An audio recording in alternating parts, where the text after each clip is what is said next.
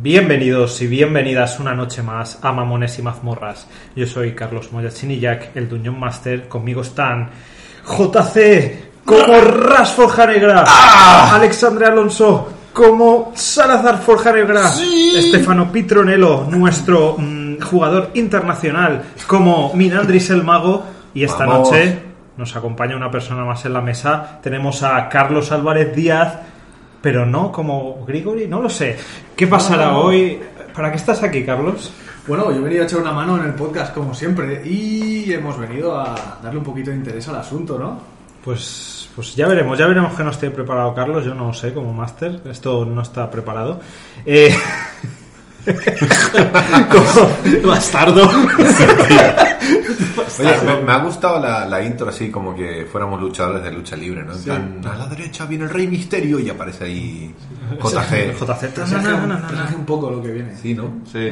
Pero necesitamos Sí. música cada uno. Si recordáis, queridos oyentes, en el último capítulo, tras su llegada a Palacia por fin, eh, se encontraron una ciudad llena de problemas, con muchos frentes abiertos, enemigos por todas partes, Demasiados enemigos. Y acabó el capítulo con nuestros personajes recibiendo una carta que les decía que en dos días debían presentarse en la torre de Isamar para someterse al juicio por el asesinato de Arventio. Arventio, qué gran hombre, mejor persona. Incluso muerto da por culo. Su último regalito Sí. para vosotros. con esto eh, dicho, eh, podéis seguirnos en redes sociales, tanto en Instagram como en Twitter como en Twitch. Y Chicos, en YouTube las escuchas tenemos un 50% de suscriptores y el otro 50% no está suscrito. Hombre, ya que estáis oyendo el podcast, eh, suscribíos, ¿no? Así, así te avisa cada semana. Era darle un clic. Y que, y que es hacerle un clic y a nosotros nos ayudáis muchísimo porque si llegamos a mil suscriptores podemos empezar a monetizar cosas. Y ya nos queda poco, quiero decir, tenemos nos como... Ten- tenemos 80 ya, ¿eh? O Estamos- sea, estamos ahí. Los quedan mil. 920, Estamos ahí, ahí. chicos. Una Pues ya son 920 menos. Pues venga. Eh, Y no, quiero no, no. agradecer que... Es que se nos olvida siempre, pero agradecer a Tabletop Audio por sus audios. Exacto, por la musiquita del podcast. Porque claro, si no... No sé. Así que coged una poción de salud bien fría. Y vamos, Y vamos a ello. con el capítulo 28, el juicio de Isamar.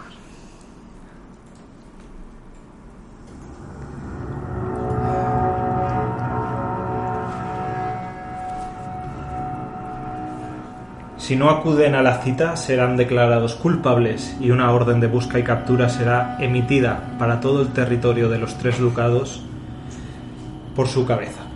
Firmado Viriano de Isamar, archimago de la torre. Salazar, terminas de leer el pergamino que os ha sido entregado. Estáis los tres en la taberna. Era de esperar. Lo que no me esperaba es que os acusasen a vosotros dos también. Pero esto... ¿Cómo, cómo un juicio de la torre? Hicimos el bien, ¿no? Así es. No, Rast. Acabamos con un miembro de la torre de Isamar y ante los ojos de la torre debemos rendir cuentas. Un miembro que hacía nigromancia. La nigromancia Un está permitida, Salazar. Que posiblemente matara a compañeros. Un miembro que no tardó, que no dudó en electrocutarnos. Y por fugardiente, que hicimos bien Rust. ¿Cómo, ¿Cómo son los juicios aquí? Son algo complicados. Además de estar en presencia de los magos más importantes de la torre, uno testifica en un círculo de la verdad. La magia no te permite decir mentiras. Y la, y la mentira, digamos que tu cuerpo la rechaza y como dolor insoportable.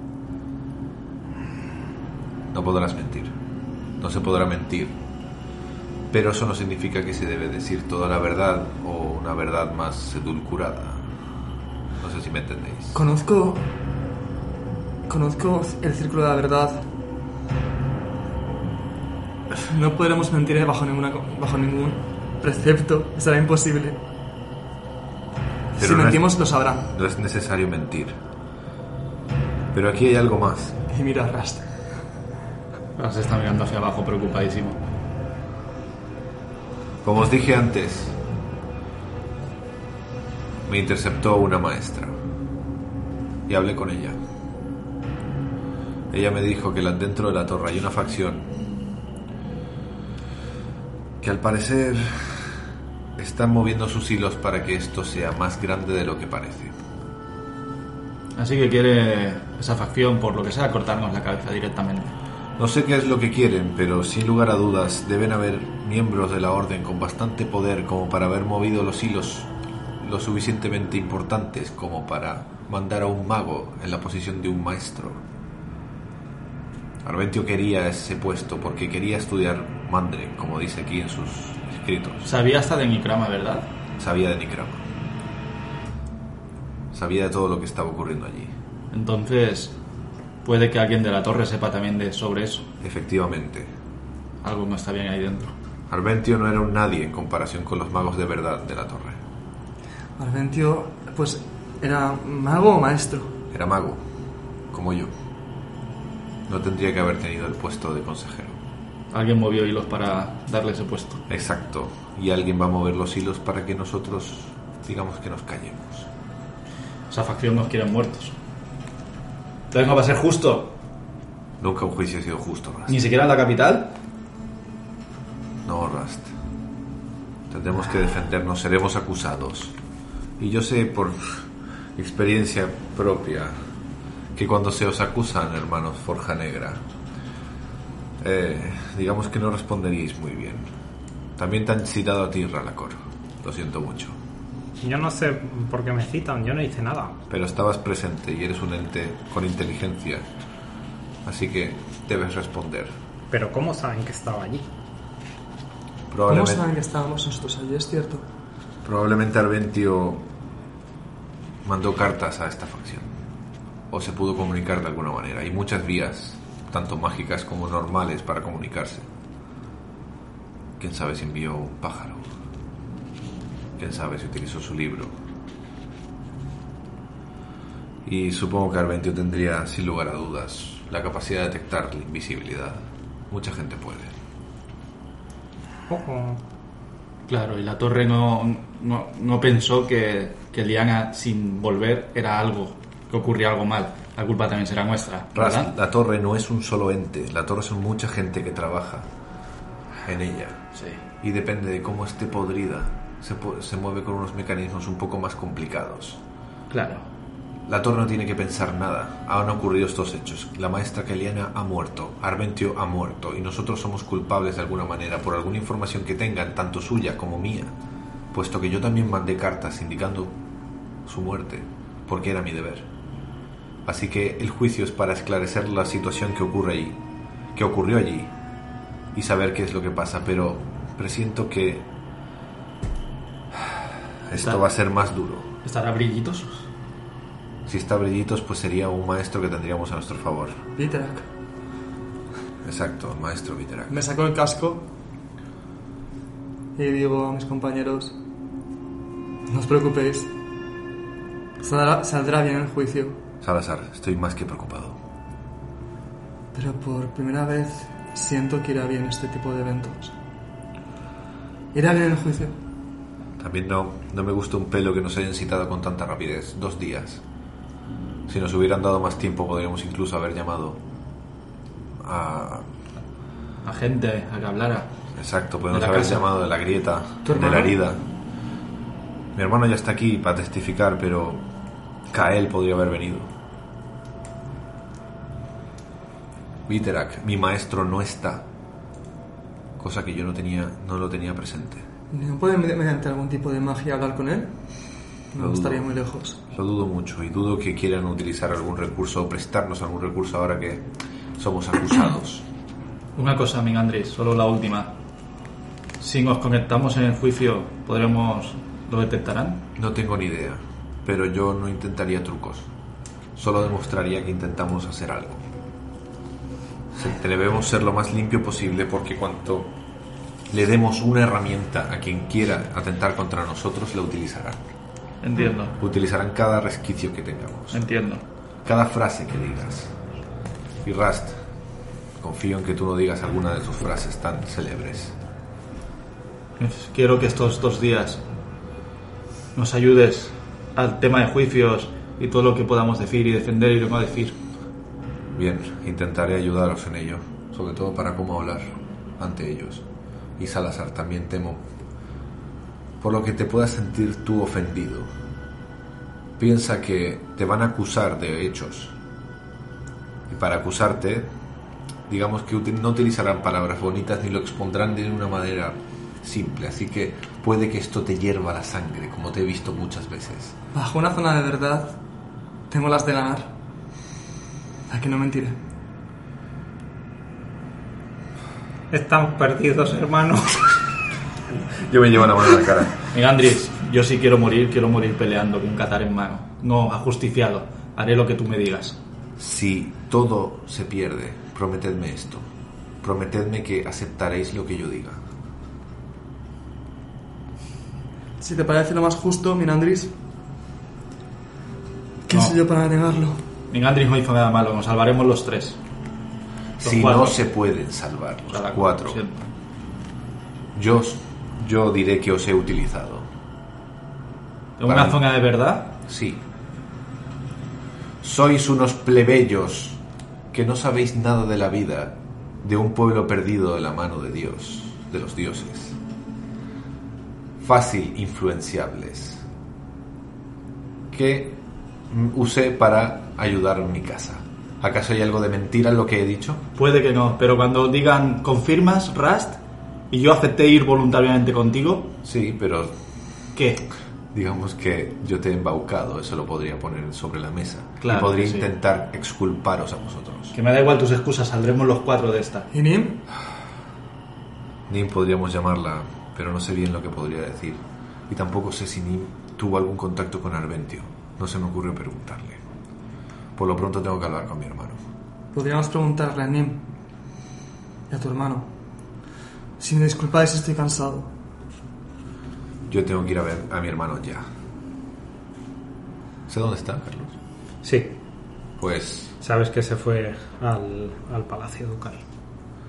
nos vemos. Minandris, hermano, que descanséis. Me voy a ver a mi hermano. Vamos a dejar a. Vale, pero estoy un poco asustado, ¿eh? Saldrá bien. Salazar nos va a meter en un lío otra vez. Lo arreglaremos. Tú, Mirandris, te marchas. Eh, caminas por las calles de la ciudad interior hasta el Aprieto. enorme, Aprieto el paso. hasta los enormes jardines eh, exteriores que ah, están previos al, al gran palacio, que como si fuese Versalles se ve al fondo gigantesco, eh, enorme, lleno de gente. Ves a nobles paseando por los jardines, perdidos en sus conversaciones.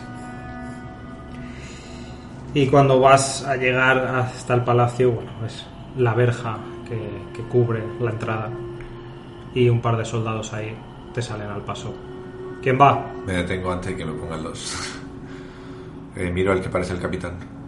Le digo, capitán, el mago Minandris, de la torre de Ishamar, solicita audiencia con el señor de Mandrek. Veremos si quiere atenderle.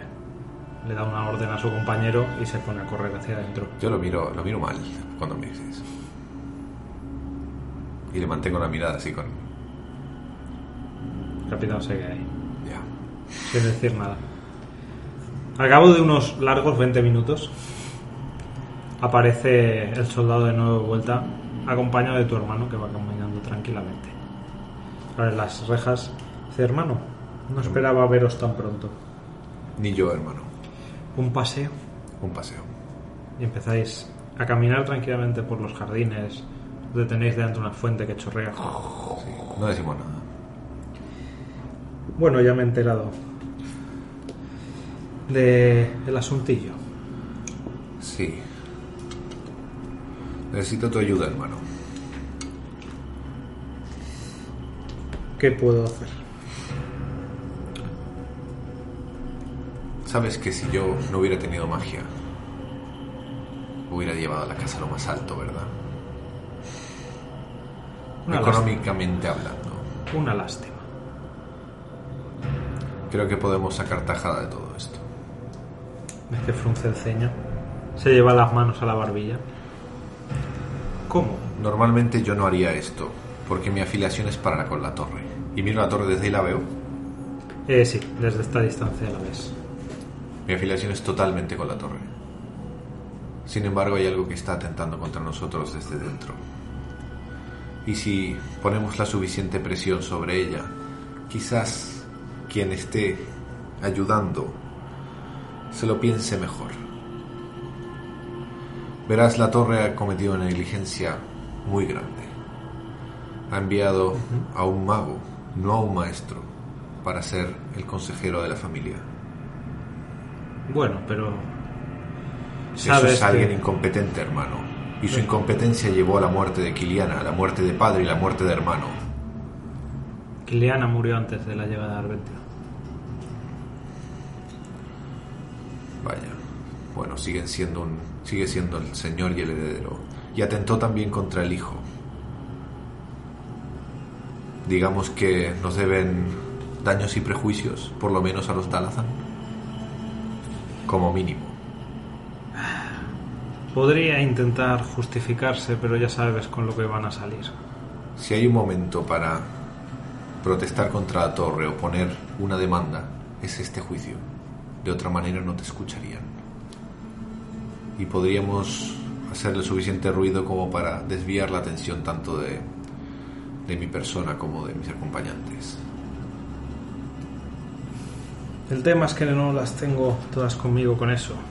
Sí, se les puede acusar un poco de, de quizá haberse precipitado, pero ellos ellos se, agarrarán al, apéndice de esa ley del ducado y dirán que si no había ningún maestro en disposición de ir a la casa, tuvieron que mandar al siguiente mago con mayor rango o mejor preparado y ese por supuesto fue Arventio. ¿Cómo consiguió ese puesto y no había otro maestro al que enviar? Eso es lo que no sé. Hermano, un mago de la torre. Fuera de la torre. ¿Qué es? Es la torre, hermano. Es la representación de la torre. Supongo. Por eso debemos comportarnos como lo que somos. Y si la torre apoya las acciones de Arventio, apoyará todo lo que ocurrió en el lugar. Y no creo que la torre quiera, digamos, apoyar a un mago que dejó escapar una quimera y varias y varios engendros en tu casa. Depende de lo poderoso que sea ese tal conclave escarlata del que he oído hablar. Veo que has oído hablar de eso. Oh, por supuesto. Están en el consejo.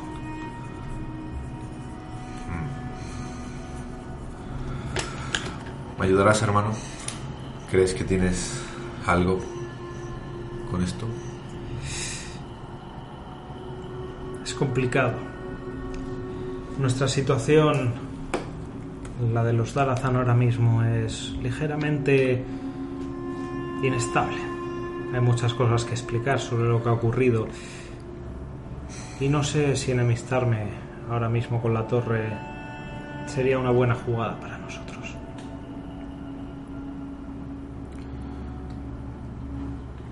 Padre siempre decía que a ti te faltaba sangre.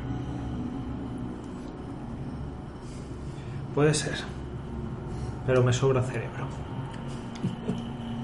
A veces se necesita un poquito de ambas, hermano. Espero Bueno. que entiendas que solo intento hacer lo mejor para nuestra casa. Lo sé, hermano. Simplemente te lo dejo aquí para que caviles las posibilidades. Y esto no tiene por qué ser algo malo. Si es algo airioso, tienes un aliado muy poderoso en la torre. Siempre.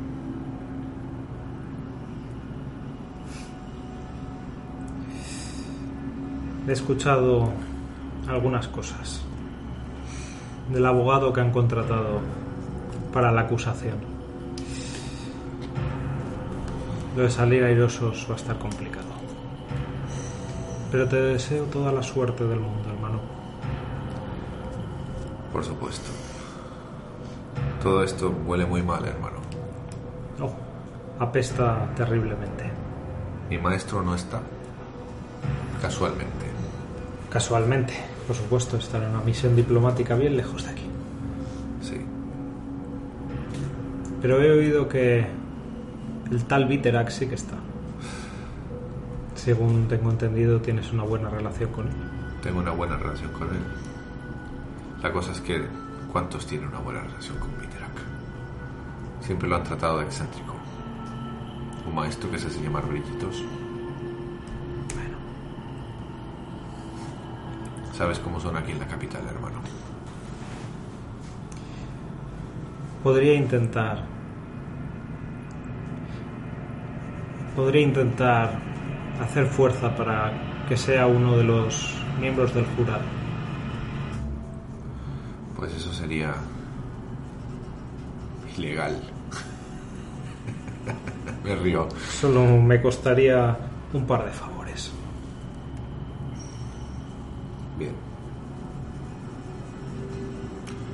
Gracias, hermano. Mago Mirandrés. Señor de Bandrek, Espero que nos veamos pronto y bien.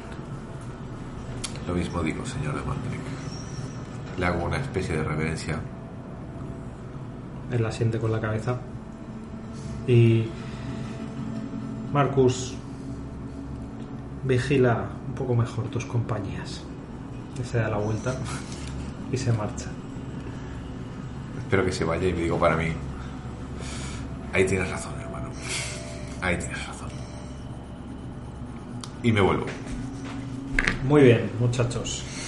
Van a pasar dos días hasta el juicio. Dos días de nervios, de tensión. En esos dos días yo saco el libro de Keliana, saco el libro de, de Arventio y comparto la información de ambos libros con, con los hermanos Forja Negra y con Radacor. Y ponemos un poquito en común todo lo que ha pasado. Desde un punto de vista técnico, Ralacor es una forja negra. Pues sí. Perdón. Eh, ponemos todo lo que tenemos en común, o sea, toda la información. Y simplemente nos preparamos para... El invierno. Sí. Repasáis eh, todo lo que ha ocurrido. Sí. Gasto extra dinero estos dos días para comer bien. Vale. Vale. Disfrutáis de las comidas, de Sí. las bebidas. No lo hago muy obvio, pero sí. Pero esta noche hay un, hay un lechón Sí. sobre la mesa. Esta noche hay un lechoncito sobre la mesa con su manzanita en la boca. Esa es la última noche. La noche del Y, lechón. Rada- y Radacor tiene un pastel para él solo. Que se lo, lo devora encantado. Pues me quito la armadura y me voy a descansar diciendo... Mañana será el día. Irá bien. Y los miro con entusiasmo. Aunque viendo vuestras miradas... Aunque viendo vuestras miradas... Quizás os haga falta un poquito de... Iluminación. Creía que iba a decir fe. Y de fe tal vez. Radacor.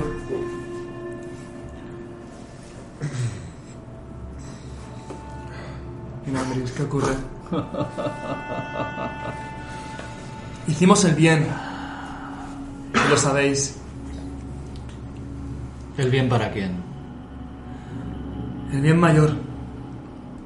¿Y eso me va a salvar? ¿Sí? Está bien. Es Salazar, está bien. Nosotros hicimos lo que teníamos que hacer. Me has preguntado qué me ocurre. Pues esta es mi casa. Esta es mi verdadera casa. La torre, esta taberna. Hay un dicho que es saltar de la olla y caer en la sartén. Sí. En mis dos hogares. Padre decía saltar de la forja para caer en las brasas. La versión enana. Al menos tiene estas casas. No como nosotros. Eh, y si sale algo mal, no va a tener nada. Esta también es vuestra casa. Si sale mal este juicio y nos sentencian a cualquier tipo de... No sé ni a qué pueden sentenciarnos. Carlos, yo sé a qué nos podrían sentenciar. Por lo menos a ellos como cómplices puede ir desde prisión, trabajos forzados para, para el ducado, hasta eh, expulsión de, o sea, ostracismo, como se llama, Eh, Sí, sí, justo. expulsión de la, del ducado, hasta en casos muy graves como podría ser morir ahorcado o morir en la hoguera. ¿Y Y para el mago? Claro, Para matarán, alguien. ma- matarán a un mago. No, Para- no, y para alguien de la... De la- Para el mago podrían castrarlo, lo que significaría cortar su conexión con la magia. Y los que has conocido, porque en la torre has conocido alguno al que se lo han hecho, eh, no son precisamente personas muy felices. Ya. Se quedan, se quedan como vacíos por dentro. Entonces podríamos morir, ser expulsados, podrían castrar a Minandris espiritualmente para que pierda la magia y se quede ahí. O ser sentenciados a una condena de prisión de tantos años, a trabajos forzados. Bueno, está bien. Puede haber distintas condenas, según cómo salga el juicio. ¿Y si la torre se viera amenazada por lo que hemos hecho? ¿Sería alguna condena Eso más ya grave? son preguntas. Que Que ver. jamás tendrá Vale, respuesta. Bueno, ok. pues por, por parte de Salazar, poco más que añadir. Bueno, Salazar se va o se queda. Sí, Salazar dice eso, muy feliz, entusiasmado y se va a descansar. ¿Qué ocurre, Rast? Llevo toda la vida entrenando para los combates. Siempre saliendo casi muerto de ellos, pero nunca me he entrenado para esto. Tengo miedo. ¿Te acuerdas cuando yo te quería enseñar a leer, escribir, Sí. hacer reverencias? Y tú me decías que nada de eso servía. Porque nunca me había servido. Y Hasta ahora. poco a poco te has dado cuenta que todo sirve. Este es otro combate más, Rast. Solo que no usarás tus dagas. Confío en mis habilidades propias, pero no en mis habilidades con las palabras. Yo nunca he sido bueno para eso. Pues te tocará aprender. Te tocará pensar, te tocará saber cuándo callar, te tocará saber cuándo decir. Hay que decir la verdad, también a veces el silencio puede servirnos mejor. Sí, soy un pícaro. Sé cuándo hay que decir cosas y cuándo no, pero cualquier mala palabra nos puede causar. Sí, nos puede causar Lo que hayas problemas. dicho. Pues... ¿Sabes? Y aquí ya me levanto. Quizás... Y miro la puerta por la que se fue Salazar. Igual Salazar tiene razón y nos falta un poquito de fe. Por lo menos en nosotros mismos. Quizás tengas razón. Descansa bien, Rust. Descansa bien, Raracor. Mañana toca un día duro. Y me- Vamos a dormir. Me marcho a dormir. Pues nada, pasáis esa noche un poco en desvelados, un poco dando vueltas en la cama. Salazar no, Salazar la pasa tranquilo, totalmente convencido de que él está en lo correcto. Tío, yo no duermo, ¿vale? Me quedo tirado en la cama con los ojos abiertos mirando el techo, ¿vale? Y escuchando los ronquidos de Salazar. Y antes de que, antes de, de lo que esperáis, los dos soles empiezan a salir por el horizonte y sus primeros rayos iluminan la habitación en la que cada uno está. Eh, contadme cómo es esa mañana previa. ¿Qué hacéis? Empiezo yo, por ejemplo. Me despierto, hago mis rezos, convencido de que todo irá bien, y digo, Fuego Ardiente, es el momento de proteger a los nuestros. Tú a mí, y, yo a ellos, o tú a todos. Rast tiene miedo, pero la Azur lo que hace es allanar el camino. Si no es muy bocazas, irá bien. Y Minandris actuó para salvar a su familia. Así que, en cierto modo, no hizo nada que fuera negativo. Bueno, algo haría. Pero no para ser juzgado. Voy a la taberna y saludo, saludo al tabernero, que no, no recuerdo el nombre. Eh, lo dijimos en la última. Le pido... Y le... No, Val- no Balrock, Baldrock. Uf. Y le pido que me haga un desayuno... Un desayuno cargado. Vale. Y espero al resto. Eh, ¿Cómo te vistes? Claro. Mm, no he cogido armadura, estoy con los típicos, no harapos, sino pero con la ropa de...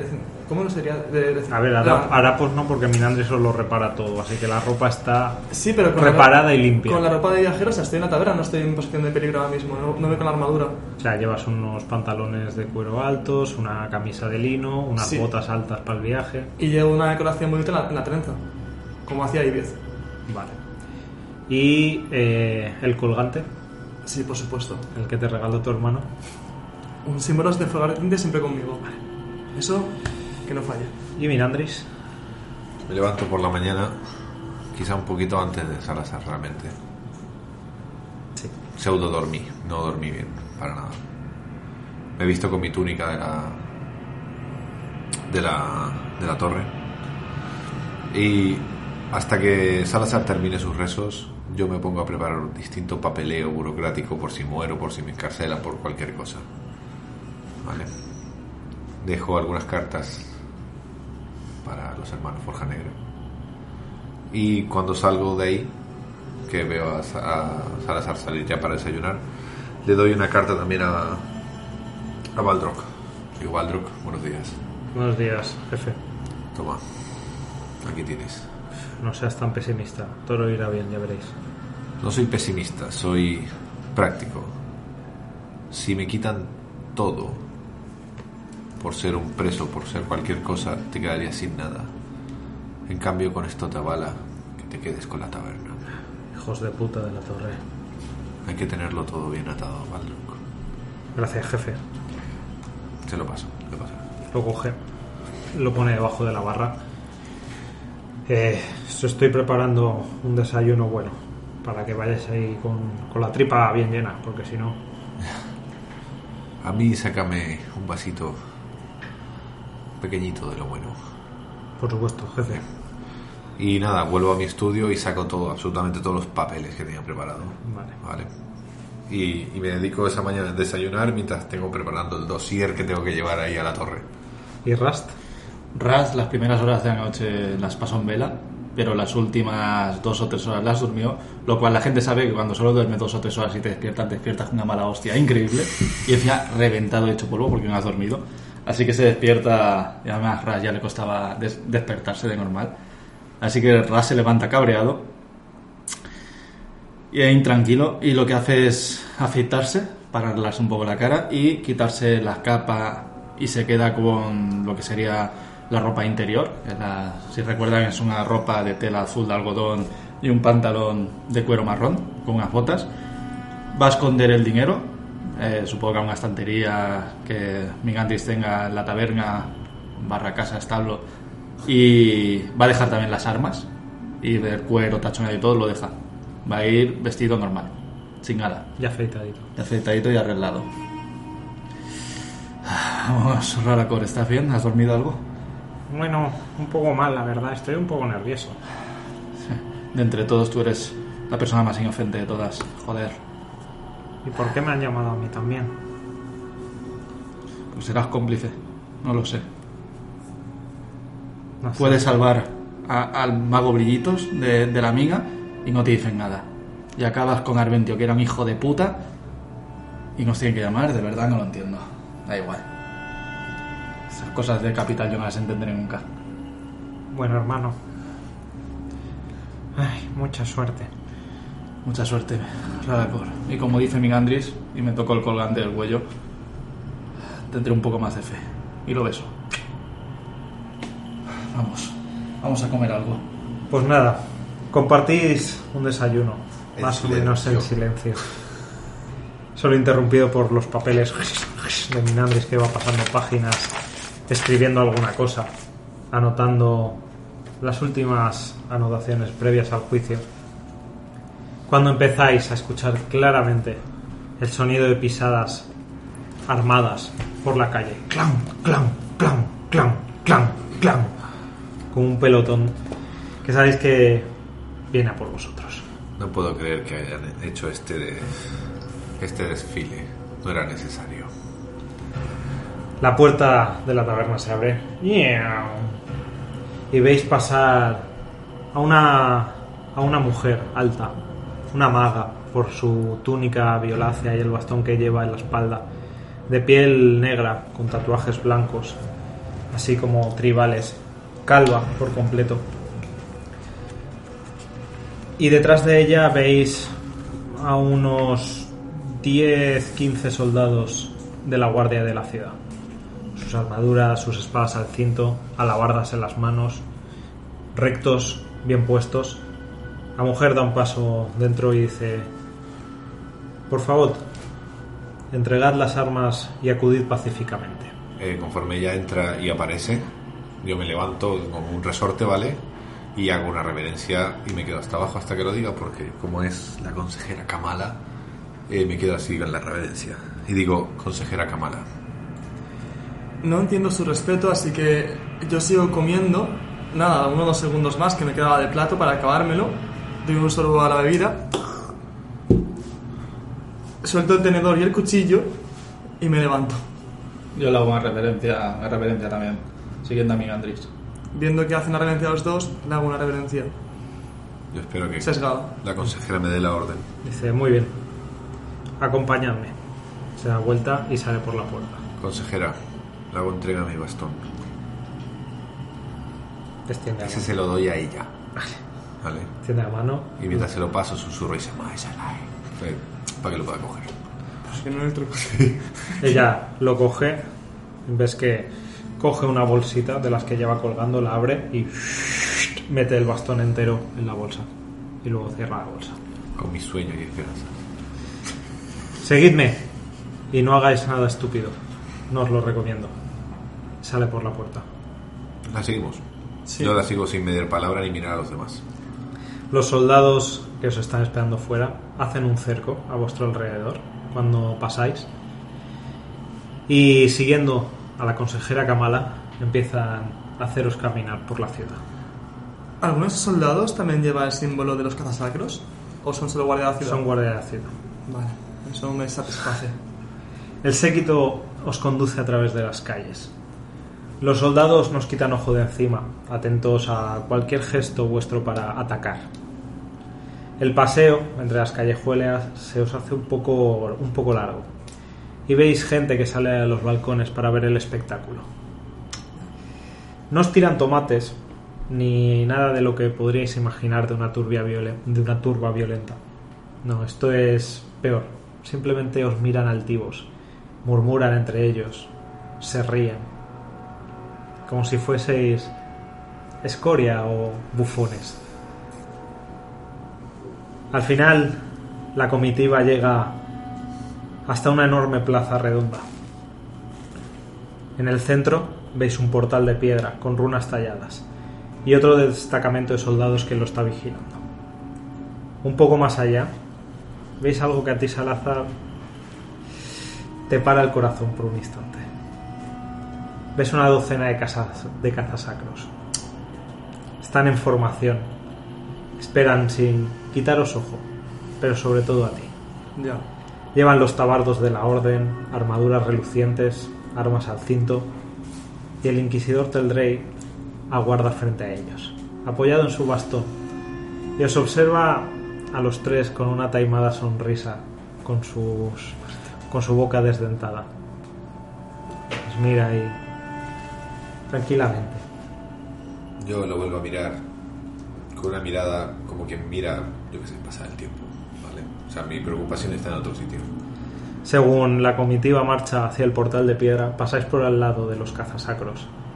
Y Teldrail os asiente a todos según pasáis, a gesto de sal- como un saludo. Mi mirada es la que he puesto ahora mismo, que no podéis ver, pero es entre asco y odio hacia esa comitiva de 12 personas. Cuando tendré me fija la mirada y asiente con esa taimada sonrisa, eh, no puedo evitar morderme los labios en señal de enfurecimiento durante un microsegundo, pero me calmo y avanzo mirando a mis compañeros. Todo este proceso, por cierto, eh, Ralacor no va invisible. ¿Vale? Va a la vista y en el hombro de Rast. Y nada, os llevan hasta el portal. Allí Kamala da un paso al frente y anuncia la llegada de los acusados. Las runas del portal se encienden. Y veis que el aire se comba en el umbral de piedra. De pronto la energía empieza a formarse en el interior y se abre una, una brecha, un desgarro en la realidad que os permite ver al otro lado no la continuación de la calle, sino otra cosa, una torre a lo lejos y un, un sitio extraño, un sitio que parece vibrar con magia. Miro a mis compañeros, a y a, Salazar y a Roracoris, y les digo, cuando crucéis el umbral, aguantad la respiración. Si no queréis vomitar. De acuerdo. Kamala es la primera en atravesar el portal. Y la comitiva de soldados os empujan un poco para que avancéis. Venga, Os aguanto la respiración. Tras cojo aire y entro en el portal. atravesáis todos el portal.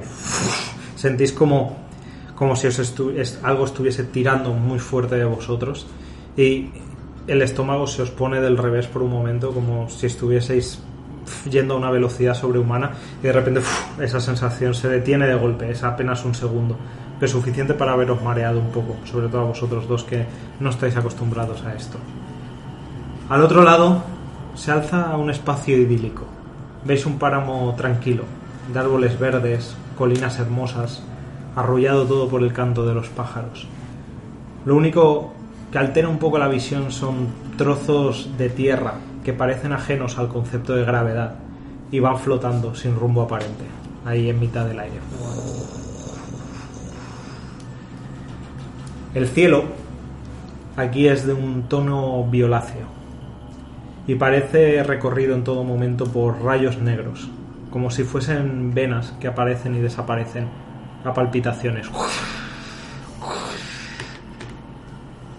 Unos 500 metros del portal veis la torre. Es una vista bastante impresionante, sobre todo para los Forja Negra. Es un monolito de piedra blanca que se alza, se alza más alto que cualquier edificio que hayáis visto jamás como una aguja que saliese de la propia calaria. La marcha continúa por este extraño paraje, de alguna forma ajeno a las leyes naturales. Y os encontráis al poco con los jardines que dan acceso a la torre. Lo primero que veis es la estatua de una semielfa de rostro dulce y sonrisa cálida. Hay una placa en un idioma que nadie ha podido descifrar en el pedestal de la estatua. Pasáis de largo Sé que va a ser absurdo, pero intento leer eso. Lo lees, un idioma que no entiendes. Perfecto. Eh, pasáis de largo de la estatua, os internáis por los jardines. La comitiva de soldados os sigue empujando de vez en cuando para que avancéis un poco más rápido. Y así llegáis hasta los pies de la enorme torre. Un umbral de piedra da acceso a ella y al otro lado veis lo que parece ser un recibidor, una recepción. Pero Kamala se, se planta frente al umbral y dice, a la sala de juicios. Y de repente la sala al otro lado del umbral. Cambia. Y os dice, adelante. Paso yo primero. Con las manos detrás. Minandris pasa. Le sigo. Rasta atraviesa el umbral. Miro atrás. Veo a los soldados como dicen. y paso hacia esa sala. Tras vosotros los soldados pasan también y Kamala la última, cerrando la comitiva. La habitación que veis al otro lado es enorme. Mucho más grande de lo que podríais esperar, de lo que habéis visto que la torre es. La torre es una, de unas dimensiones grandes, pero al final es un cilindro y no podría albergar una sala tan ancha. No, por un momento os marea porque no es físicamente posible. Pero ahí está. La sala. Veis que el suelo está decorado con, con patrones muy bonitos de blancos, negros y dorados. Una tribuna de madera se alza en el centro del lugar y alrededor las paredes están cubiertas de balconadas y asientos, desde los que decenas de personas os miran en silencio. Aquí veis lo que intuís que es un poco la crema innata de la sociedad de Palacio. no solo veis magos, veis algunos nobles, veis gente muy bien vestida, muy arreglada, que parece que se hayan preparado para la ocasión. Y en las tribunas superiores, túnicas y túnicas y túnicas y bastones. Mago tras mago tras mago, que observan os observan llegar como si fueseis la festividad del día. Algunos sonríen, otros parecen un poco más tensos. Haced una tirada de percepción. Pensé que no íbamos a He sacado un 1, así que. 19 más 2, pues 21. 25. Tú, Salazar, Joder. estás demasiado omnubilado por la enorme sala, que parece casi un palacete, eh, como para darte cuenta. Rusty y Minandris, vosotros sí que os dais cuenta de que hay gente entre el público, magos, que llevan eh, un anillo de oro con un, con un rubí engarzado. Joder, sí que grande. Eh,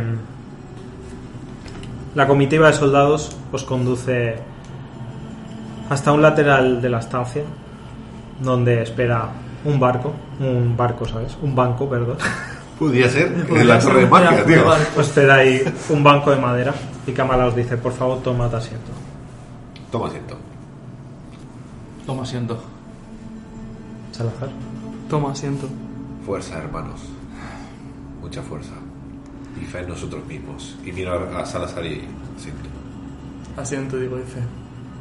Ahora que os sentáis y tenéis un segundito mientras los soldados se ponen detrás de vosotros para vigilaros y Kamala empieza empieza a marcharse hacia, hacia las escaleras que suben a las, a las balconadas, podéis observar un poco mejor la sala y os dais cuenta os dais cuenta de algo.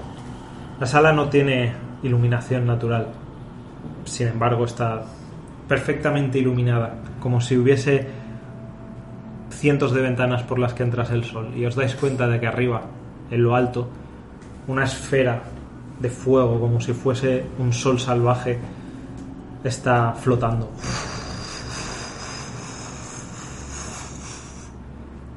¿Y eso qué es? Helios. Eso es una bola de fuego. ¿Veis los magos a los lados? Los que parece que están como... como- si, pode- si miráis un mejor veis la magia que sale de sus dedos hacia la bola. Ellos la están reteniendo. Para que no escapemos, supongo. Si hacéis cualquier cosa, ellos soltarían la bola y caería aquí. Realmente los guardias son simplemente teatro. ¿Ese sol es una bola de fuego? Sí, Salazar. Vuelvo a mirarlo. ¿Cuánto mide esa cosa? Unos 40 pies de lado a lado. Trago saliva. y no digo nada más. Digo, digo un poquito más alto cuando digo lo de... Así que los guardias son solo teatro. Guardia que tenemos alrededor. Ya que les afectaría también. Pues espero que no se cansen de conjurar, porque si no nos cae encima. Bueno, igual si son evocadores de gran nivel no le afectarían a los, a los guardias. Eso también es verdad. Bien, pues esperemos a ver qué dicen. Esto puede durar bastante. Por favor. Veis que varios de los guardias se separan de, de la comitiva que está detrás de vosotros y se alejan hacia las puertas de entrada. Cogen las grandes hojas y las cierran. Uno agarra una llave y cierran con llave. la torre de magia y cierran con llave. No, es un poco irónico. hasta aquí, en este mismo banco, han juzgado a magos muy, muy poderosos. Ya, lo siento, estoy nervioso, ¿vale? No haré más bromas.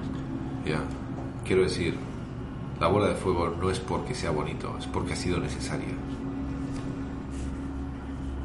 Te aseguro que tanto como tú, hombres mucho más poderosos, que lo sería tanto yo como tú en mil vidas, nos han tomado muy bien que las hayan juzgado. De hecho, ¿ves esa parte de ahí? Le enseño una parte que está negra. Y miro donde veo la parte negra. La dejaron como recordatorio. Todo eso era un rayo. ¿Por qué hay magos que tienen un anillo de rubí das cuenta? Cuando yo estaba, esta afiliación no existía. Podrían ser, podría ser el conclave escarlata. ¿Los de Arventio? Sí, ¿El qué? míralos.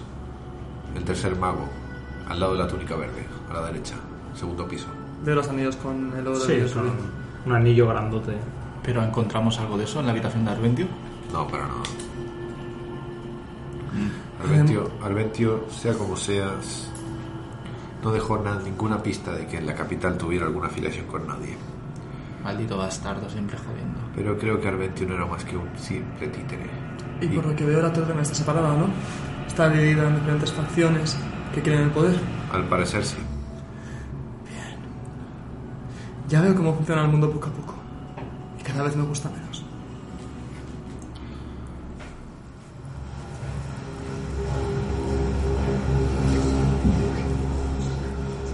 Un hombre hace acto de presencia en el estrado más alto.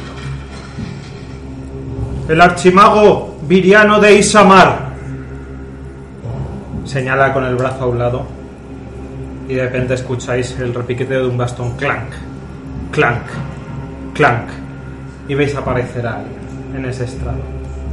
Es un hombre, un hombre viejo, entrado en años, lleva una barba larga y blanca, un sombrero de pico parecido al de Minandrix, pero de color blanco, una túnica blanca y un bastón negro de ébano. Cuando aparece, toda la gente de los estrados se ponen en pie. Y veis un montón de sillas moverse, gente poniéndose en pie para recibirlo. Eh, Yo me pongo en pie y reverencia. Bueno, lo que toca con el archimago. Yo sigo a Mingandris. ¿Estaban todos en pie hasta los nobles? Todo el mundo se ha puesto Me en pongo en pie. pie. Os ponéis en pie, aguardáis. El señor se queda así de pie en su balconada. Veis que hace un gesto así, como de desprecio con la mano izquierda. Y de repente, junto al estrado que está en el centro de la estancia, veis que aparecen unas runas. Y se dibuja un círculo rúnico que se ilumina con un fulgor azul y se queda ahí palpitando debajo del estrado. El archimago pasea la mirada, da un golpe con el bastón en el suelo, ¡clonk! Y la gente empieza a sentarse. Me siento. Nos sentamos. Yo me espero un rato y luego me siento. Sigo en la, la posición de, de de reverencia y luego lentamente me levanto y ya me siento. Siendo casi de los últimos. Muy bien. Buena, buenas mañanas a todos los presentes. Empieza a decir el viejo. Nos encontramos aquí reunidos por un caso muy grave. El asesinato de uno de los nuestros. El asesinato de uno de los magos de Ishamar. Del mago Arventio. Se escuchan rumores entre los palcos. ¡Silencio! Ahí tienen, y os señala con la mano, a los cuatro acusados. Acusados, ¿sabéis por qué estáis aquí? Hago un gesto a Mingandris. Doy un paso adelante. Se nos acusa. Se nos acusa por acabar con la vida de del mago Arventio. Efectivamente. ¿Sabéis cómo funciona un juicio en Isamar? Os lo explico. ¿Sería usted tan amable de explicárselo a mis compañeros, ya que no están puestos en las leyes de la torre? Muy bien. Y echo la cabeza por abajo. Escuchad atentamente, no lo repetiré dos veces. Primero, presentaré al jurado, los que se encargarán de tomar la decisión de si sois culpables o no. Por supuesto, yo también formo parte de ese jurado y mi voto cuenta doble. Después, un abogado de la acusación presentará su alegato. Podrá llamar a todos los testigos que quiera y les escucharemos, siempre y cuando no tengáis algo por lo que protestar los acusados. Yo decidiré si vuestra protesta es válida o no. Después de que hayamos escuchado la acusación, y solo cuando ésta haya acabado, se os permitirá presentar vuestra defensa. Podréis llamar a los testigos que queráis. Si están entre los muros de Palacia, los traeremos en apenas un minuto. Si están más lejos, me temo que habrá que posponer el juicio. Pero agradecería que esto no se alargue más de la cuenta. Después de escuchar a la defensa, la acusación podrá hacer un par de apuntes para finalizar. Tras ello, el jurado deliberará. ¿Lo entendéis? Estamos en nuestras plenas facultades y entendemos lo que ha dicho Gran Archimago. Muy bien. Pues voy a presentar al jurado. Por favor, que suba al estrado la consejera Kamala. Y veis que desde uno de los estrados del, del cuarto piso, la mujer que os ha traído hasta aquí se levanta, va hasta las escaleras, sube y toma uno de los asientos eh, en un palco que está junto al palco del archimago, pero separado. Veis ahí una retaila de asientos, Kamala toma uno. Por favor, que suba Guillemau. Y veis que en algún lado, entre los palcos elevados, un hombre se levanta. Veis un anillo dorado con un rubí engarzado en su mano y se os hiela la sangre, porque por un momento os parece reconocer ese rostro. Luego os dais cuenta de que no es exactamente igual, pero es muy parecido a Arventio. Y el tal Guillemau sube hasta el estrado junto a Kamala y toma asiento. Que suba al estrado. Ves que el archimago frunce un poco el ceño.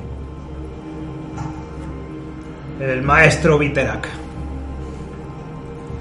Y entre los palcos un poco más inferiores veis aparecer al gnomo con cicatrices por toda la cara que va ahí anadeando ¡Ey, ey, ey, ey, ey! sobre los escalones y cuando se para antes de entrar en su estrado y os saluda con la mano. Yo no hago ningún gesto. Yo tampoco. No quiero que piensen que. Bueno, Y Viterak toma asiento. Que acuda al estrado la maga Ligeia.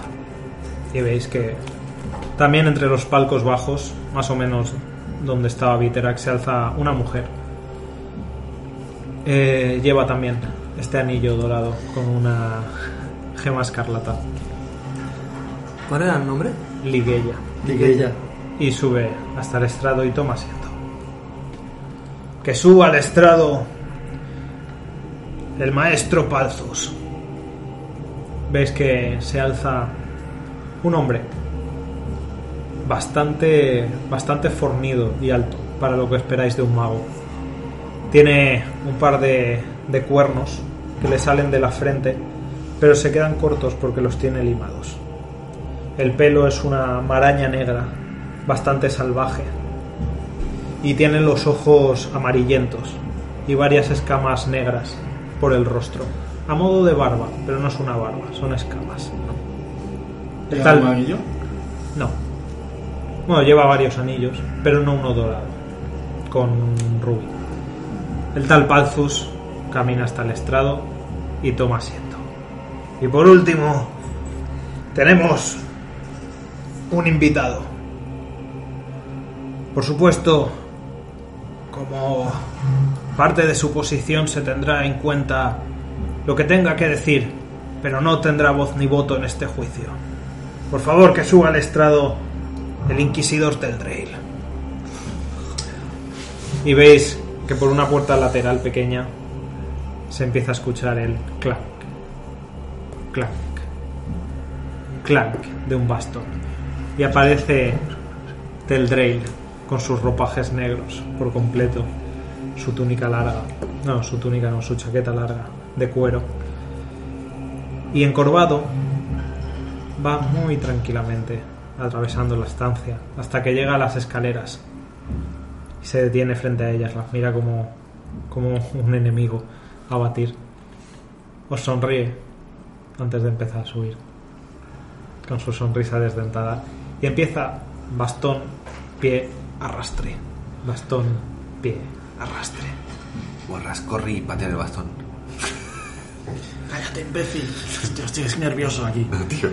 Y Teldrail sube hasta el sitio del jurado y toma asiento. Dos del jurado ya tienen el rubí. Eso se irá en nuestra contra seguro. Y Teldray también.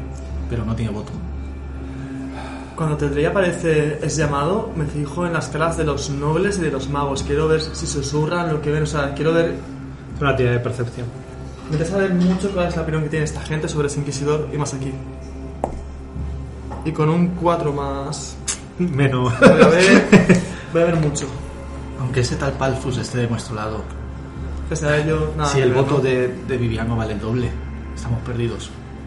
Si él va en contra nuestra. Sí, Rast. Estamos en una situación un poco complicada. Luchar por nuestras vidas o alargar el juicio con un testigo. Veamos con quién nos, veamos con quién nos atacan. Y veremos cómo defendernos. Exacto. Por lo menos, en cierto modo, veo, lo veo como una, como una ventaja. Siendo esto un juicio, tenemos posiblemente a dos en contra, dos a favor, mira Viterak. Y, Cuando lo miras te saludas y con su manita pequeña. y un poco a cámara de reojo. Y a una persona que no sabemos si está a favor o en contra, que es el hijo del dragón. Porque dice que la cámara está a nuestro favor. Aquí hay palabras, hay voces. Aquí nadie está a favor de nuestra. Lo que quiero decir es que no tenemos a todo el mundo en contra, sino al revés. Que tenemos gente a favor y en contra. Gente que va a querer que nos hundamos. Lo que tenemos a favor es la verdad. La verdad es lo que vamos a demostrar aquí. Y la fe, hermano, esa es. Por supuesto, debo comunicar a los acusados que testificarán bajo el poder de un círculo de verdad. Cualquier mentira les provocará dolor. Si son vagos en sus respuestas, el jurado podrá entender que están intentando ocultar algo. Así que ustedes verán. Tras eso, toma asiento en su enorme silla decorada. Dice, muy bien. Abogado de la acusación. El estrado es suyo. Señor Foxrich. ¿Y qué vemos aparecer? Pues lo primero que escucháis es un, un taconeo. Clac, clac, clac, clac. Acompañado del golpe de una contera de metal en el suelo de la sala. Que viene acercándose eh, por entre las dos líneas de bancos que llevan hacia vuestra posición. Cuando giráis la cabeza, lo que veis es un señor muy grande. No alto, no fornido, sino un hombre obeso. Un hombre muy, muy grueso que va ataviado de los pies a la cabeza con un montón de telas lujosas. Lleva unos, unos zapatitos con algo de tacón y una villa de plata, unas calzas blancas que, ven, que dejan ver unas, unas canillas finas y casi ridículas. Lleva una túnica verde larga y un fajín dorado pasado con, con hilo de plata, media capa verde muy elegante de terciopelo y encima de la cual lleva un, un mantillo de pelo de Marta por debajo y terciopelo negro por encima y sobre todo eso un collar de oro de cuatro dedos de ancho que le, cuelga por la espalda y lleva un, un rosetón colgando en mitad del pecho. Eh, lleva, tiene un bigote finito, largo, que se engoma casi hasta los ojos. Eh, un, gesto de petulancia en la cara, siempre lleva una, ceja levantada y va avanzando con el bastón. Eh, tiene las manos llenas de anillos con piedras de colores, pulseras y es todo opulenta. Todo denota opulencia y ostentación. Y a su lado va un, mocito que será un, un aprendiz o alguien similar eh, que le, le sujeta unas, unas carpetas, unos fardos de papeles. Lleva una jarrita y una copa. Y va, va avanzando. Cuando aparece, se hace el silencio. En la estancia. Se para un momento a mitad del camino, se mete entre el público y le da la mano a alguien, saluda. Buenos días, señor Fortress. Buenos días. Sigue avanzando hasta el final y cuando llega a vuestra altura os mira, asiente ligeramente con la cabeza, pero sin daros mayor importancia. Y al chico le señala una Le mesita. devuelvo el saludo al, al abogado De la acusación. de la acusación. Al chico le señala una mesita donde empieza a abrir pues, la carpeta, empieza a sacar papeles. Con el taconeo, que es casi molesto, clic, clic, clic, y con el golpe de bastón en el suelo se acerca hasta el estrado donde están los, eh, los miembros del jurado y se acerca a Guillemau y escucháis como le dice, señor Guillemau, buenos días. No he tenido ocasión en Bueno, todo este tiempo, pero días. lamento mucho su pérdida y la de su familia. Espero que hoy se haga justicia aquí. No lo dude. Y no puede darse la vuelta porque es muy grueso, entonces lo que hace es va dando pasitos en, en el sitio, se da la vuelta y con, un- con una gran dificultad vuelve a retomar el, el movimiento hasta la mesa. Toma una copa que le ha preparado el muchacho, saca un pañuelo y se seca el sudor de la frente como si le estuviera costando muchísimo estar de pie y, y todo el ejercicio físico que ha hecho. Se aclara la garganta. Deja el bastón en la mesa, da un paso hacia el centro de la estancia y dice: Buenos días, eh, señor Archimago. Hace una reverencia con la cabeza. El archimago asiente. Miembros del jurado. Vuelve a, girar sobre sí mismo. Distinguidos miembros de la torre de Ishamar y todos los gentiles hombres y destacadas personalidades de la ciudad que han tenido bien acompañarnos en esta jornada. Mi nombre es Sebastian Fogrich, actuando en el papel de fiscal por parte de la torre de Ishamar. Hoy nos reunimos eh, para juzgar los hechos en torno a la muerte de uno de los miembros de esta destacada y prestigiosa institución, el mago Christopher Walker, conocido como Arventio, en el que han, tenido, en el que han tomado parte los sujetos que se sientan frente a nosotros. Y hace un movimiento con la mano para señalar a los acusados. Desde que se me contrató, he tenido el privilegio de hablar con sus más allegados. He gozado de los dones de la torre para llevar a ca- llevar a cabo mis investigaciones. Y he conformado una imagen casi perfecta de lo sucedido. Déjenme decirles que lo que me preparo a exponer me llena de espanto y me preocupa en grado sumo. Durante las próximas horas les mostraré con pruebas irrefutables y testimonios aplastantes como el mago, conocido como Milandris, y señala con un gesto de la mano, Eh, un momento, yo quiero tirar. Yo quiero tirar eh, interpretación por lo menos o algo así para mantenerme impasible. Vale, no quiero estar poniendo caras. Pues haz Vale. una tiradita. Porque no quiero, no quiero estar tirando caras con su 15 más. más 0, así que es 15. No está mal. con- Consigues mantener un rostro más o menos firme, Sí. sereno, aunque se te escapa un pequeño gesto de asco. Ya, pero no quiero que sea no, muy obvio. O sea, quiero. Lo, lo mantienes bastante bien. El mago conocido como Milandris, pese a haber sido acogido por la torre de Ishamar, guardaba y aún guarda en su interior perniciosos deseos de ser el heredero de la fortuna de su familia. Se valió de malas artes para rodearse de la compañía de un peligroso fanático y de un ladrón y asesino, para causar los males que acaecieron en la hacienda de Alazán, con el único fin de quedarse con la hacienda en primera instancia y con la mujer de su hermano. Pero no es el único culpable, pues supo elegir muy bien a quien daba cobijo bajo su ala. Y todo lo que les diga es poco para instarle- instarles a que dicten una aplastante sentencia que aparte a este sujeto del ejercicio de la magia y a sus compañeros de las calles. Que sobre ellos caiga la pena que el jurado y su señoría consideren. Pero no dejen de atender a lo que les voy a relatar. Por todo esto, paso a llamar al estrado al mago conocido como Minandris. Hago una reverencia a otra vez al archimago, ya que estoy en su presencia todo el rato, y avanzo hacia el estrado. Avanzas hacia el estrado, Llegando al estrado le vuelvo a hacer una señal con la cabeza al señor. las pisadas de camino al estrado uf, se te antojan larguísimas, Sí. casi eternas. Y cuando entras en el estrado notas la vibración de la magia, del círculo de verdad que hay debajo. Subes los dos escalones que te ponen en una posición elevada y ves ahora todas las miradas de todos los palcos sobre ti. Muy bien. Sereno, me quedo de pie con las manos en la espalda. El, señor Faurich se gira va hasta la mesa, lee una nota, vuelve a tomar un trago de agua para aclararse la garganta. Con toda la parsimonia y tranquilidad del mundo, se gira y con el taconeo vuelve a acercarse hasta mitad de la estancia. Te mira. Señor Mirandris, Mago Minandris. mago Mirandris. Hasta que acabe este juicio sigo poseyendo un título de la torre. Al menos.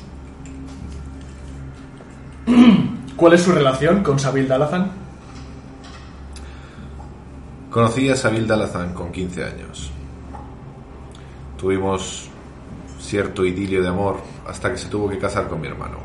Y yo marché a la torre. Le proceso un cariño que el conocer una persona tanto tiempo puede dar. Exclusivamente.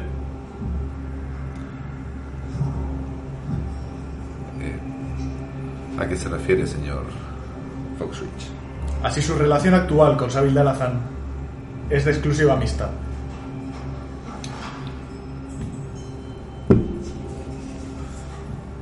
La relación con Sabil Dalazán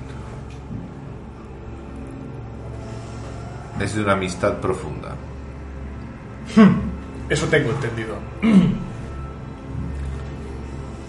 ¿Y no es más cierto que han mantenido y mantienen un romance?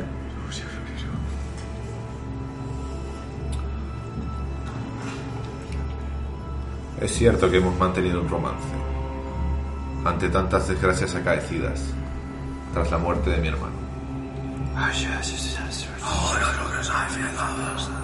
¿Puede indicar cómo se llama el hijo de Sabil Dalazan? El hijo de Sabil Dalazán se llama Marcus Dalazán. ¿Cómo se sintió cuando su hermano Cedric desposó a Sabil?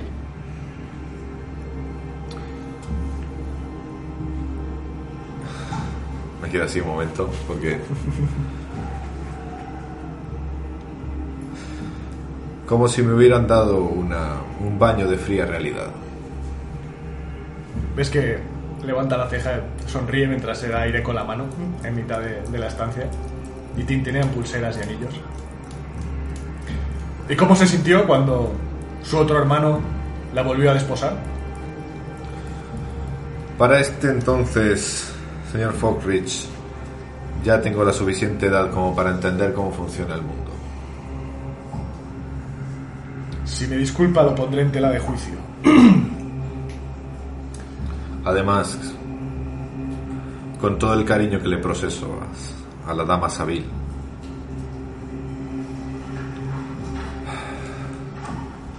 la otra alternativa era la pobreza, casarse con mi, con mi hermano. Muy conveniente, sin duda. ¿Cuánto tiempo pasó desde que llegaron a la hacienda hasta que falleció su padre?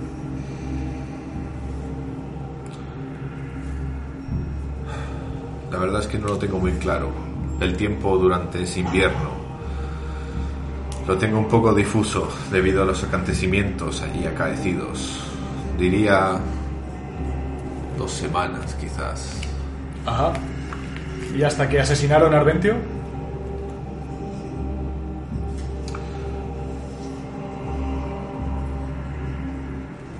¿Puedo protestar? No me acuerdo si... Sí. Protesto, la pregunta es inquisitiva. El archimago se incorpora en su silla. ¿Por qué protesta la pregunta? ¿Qué le resulta inquisitiva de ella? Si bien... Si bien sí que hubo una trifulca con Arventio, determinarlo como un asesinato no es lo que ocurrió.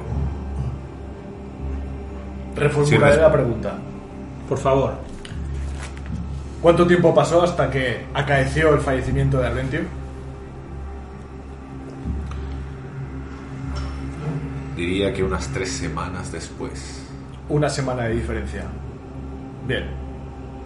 ¿En esas tres semanas pudieron irse libremente de la mansión? Pudimos marcharnos. Efectivamente. ¿Estaba usted presente cuando Arventio murió? Estaba presente cuando Arventio falleció, sí. ¿Dónde ocurrió? Ocurrió en la sala de bailes de la, cas- de la hacienda de Alazán. Ajá. ¿Sabe quién lo mató? Lo que ocurrió allí fue una trifulca, ya que Arventio nos atacó a mí y a mis compañeros. Y entre la magia y las armaduras invocadas por el mago, diría que Protesto. No está contestando a la pregunta. Por favor, Mago Minandris. Responda a la pregunta. Con claridad. Rast Forja Negra fue el que le causó el, el golpe mortal. Que quede constancia de que ha pronunciado el nombre de Rast. ¿Puede indicar cómo murió? Veis varios escribas en los laterales de la habitación, escribiendo a toda velocidad. Ras está con los brazos cruzados, mirando seriamente. Las plumas flotan solas sobre los libros. La casa se hallaba en total posesión de un demonio. Y la vida de Sabil Dalazan y de, y de Alsus Dalazan se encontraban en peligro. Protesto. No está contestando a la pregunta. Le estoy respondiendo. Me preguntó cómo murió y yo se lo estoy contando. Deje que acabe el alegato. La casa en total posesión por el ente conocido como Nicramías. Tenía la casa llena de aberraciones. Y en la torre más alta se encontraba Sabil, de parto, junto a mi hermano, ambos consumidos por una bola, una bola negra, un orbe, negro de poder que los consumía. Y Arventio se plantó en la puerta intentando detenernos el paso procedió a, a hacerse invisible con las artes mágicas y nos atacó. Nosotros nos defendimos. ¿Puedo reformular la pregunta? Por supuesto. ¿Puede indicar cómo Rast dio muerte a Arventio? ¿Quiere el tecnicismo sobre cómo fue la lucha? ¿O le hago un manual de esgrima? Evidentemente Rast, al carecer de poderes mágicos, le enterró una daga en el cuello. De acuerdo. ¿La muerte de Arventio le produjo satisfacción? No personalmente. Y previo a todo ello, ¿pensó usted en días anteriores que ese encuentro podría tener lugar? En días anteriores nos habíamos dado cuenta que Arventio había formado algún tipo de alianza con las fuerzas oscuras del lugar y que seguramente se opondría a que nosotros ayudásemos a la gente del, del lugar. Sí, era una posibilidad el enfrentamiento. Miró al, al jurado y sin embargo no abandonaron la casa. ¿Deseó alguna vez la muerte de Arventio?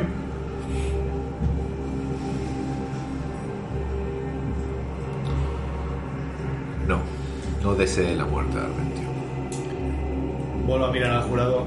Tengo en mi poder una carta escrita por el propio Arventio. de su puño y letra. En ella nos relata una visión terrible de lo que debió acontecer en aquellos últimos momentos Veis que de su Guil- vida. Guillemau en el jurado asiente varias veces. Foxrich eh, se da la vuelta pesadamente y con el, con el taconeo molesto de sus taconcitos se dirige a- hasta su mesa, toma un papel y empieza a leer. Para mi hermano Guillemau. Estas podrían ser mis últimas palabras, hermano. Me temo que las cosas en la hacienda se han torcido. Recordarás mi investigación sobre la criatura que habitaba estas tierras, la entidad conocida como Nikrama. Pues bien, conseguí contactar con la criatura tras una ardua tarea y la engañé para hacerle creer que quería firmar un pacto con ella. Todo para comprar algo de tiempo a esta casa y a sus nobles habitantes. Estuve a punto de conseguirlo, hermano, pero entonces llegaron ellos. El mago Mirandris, que, como recordarás, es el primogénito de los Dalazan, acompañado de un fanático y un matarife. Se abrieron paso a la fuerza en este lugar que no les correspondía. Todo porque Minandris está enamorado de una mujer de su hermano y lleno de odio y rencor por verlos felizmente casados. Tanto en su rencor, que tanto es su rencor que buscaron la forma de destruirnos a todos. Y cuando se enteraron de la existencia del Nikrama, empezaron a buscar los orbes de cristal que contenían su esencia. Ya han destruido el primero, dejando escapar parte de la entidad maligna, y ahora vienen a por el segundo orbe que se encuentra en la hacienda. Voy a intentar detenerlos, hermano, pues no veo otra forma para, para la liberación de la entidad. Es mi deber plantarme ante ellos y el mal que pretenden liberar.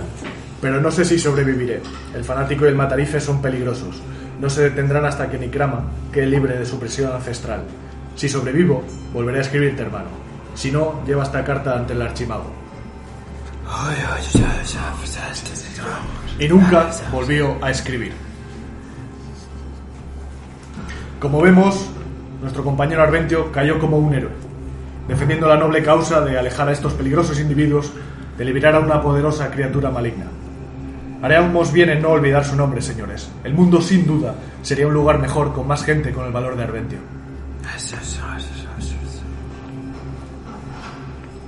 Vuelve a dar un pequeño taconeo hasta donde estás tú. ¿Estaba usted presente, mago Minandris, cuando su padre, Cidrur Dalazan, murió? No estaba presente. Me encontraba en las caballerizas, junto a Rast, Forja Negra, y Ralacor, Forja Negra. ¿Había presenciado previamente los poderes de Salazar? En efecto, son mis acompañantes desde hace un, un medio año. Medio año. Es usted mago de la torre y por tanto conocedor de la magia. ¿Era consciente de que la muerte de su padre era un final posible si dejaba a Salazar realizar el ritual? Soy consciente que Salazar poseía poderes poseía poderes sagrados que como tanto vos como todos los de este lugar saben que son distintos a los poderes que utilizamos nosotros los magos. Son los poderes del mismísimo fuego ardiente. Así que carezco del conocimiento de si podía o no salvar a mi padre. Por lo tanto, desconocía que fuera capaz de hacerlo. Como vemos, Mirandris estaba convenientemente apartado del lugar en el momento en el que todo sucedió. Él conocía bien los poderes de Salazar y habría sido sospechoso, a ojos de Arventio, que no lo hubiera intentado detener. Sin embargo, Arventio no los conocía y le dejó hacer de buena fe, pensando que el hijo del enfermo habría traído a un hombre capaz de sanar a su padre. Cuán equivocado estaba. Protesto. Intenté detenerlo. No estaba presente. Intenté detenerlo a que no fuera a ese lugar, pero en ese momento Arventio había dañado a uno de mis compañeros, Rust. Recuerde que estoy bajo el círculo de la verdad. Me lanzó Fulgor, como todos conocen aquí. De hecho, él puede mostrar cicatrices. Simplemente por algún tipo de desencuentro. Y tuve que atender a Rust en las en las caballerizas. Así que sí, yo quise detener a Salazar. Pero no pensé que él pudiera si pudiera no pensé que su poder podía haber hecho lo que pasó. Se acepta la protesta. De acuerdo. ¿Estaba usted presente cuando su hermano Cedric murió? Estaba presente. ¿Sabe quién lo mató? Ahí un suspiro porque esto me duele. Me quedo callado un, un segundo respirando. Mi hermano Cedric. Nos enfrentamos a mi hermano Cedric en la parte más baja del mausoleo de los Dalazan. Él estaba completamente poseído por Nicramías. El poder del demonio lo poseía y nos intentó matar. Y tuve que matarlo yo mismo.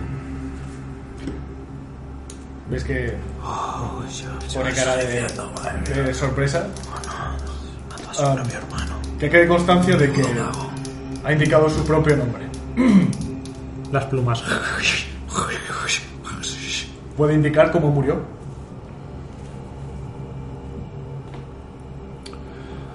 El poder de Nicramías era inmenso en él. Se movía en la habitación como un rayo y caía sobre nosotros con una lanza negra y un látigo de tres cabezas. ¿Puedo rehacer la pregunta? Déjele acabar. No había manera de detenerlo y nos estaba matando. Llegado el momento tuve que levantar mi varita y descargar su poder completo. Eh, ¿Qué clase de varita era? Una varita que poseía el conjuro Dartus. Muy común. Puede continuar. Admite entonces haber acabado de manera voluntaria con la vida de su hermano. En defensa propia. Que quede constancia de que la respuesta ha sido afirmativa. ¿Deseó usted en algún momento la muerte de su hermano? Nunca he deseado la muerte de mis hermanos.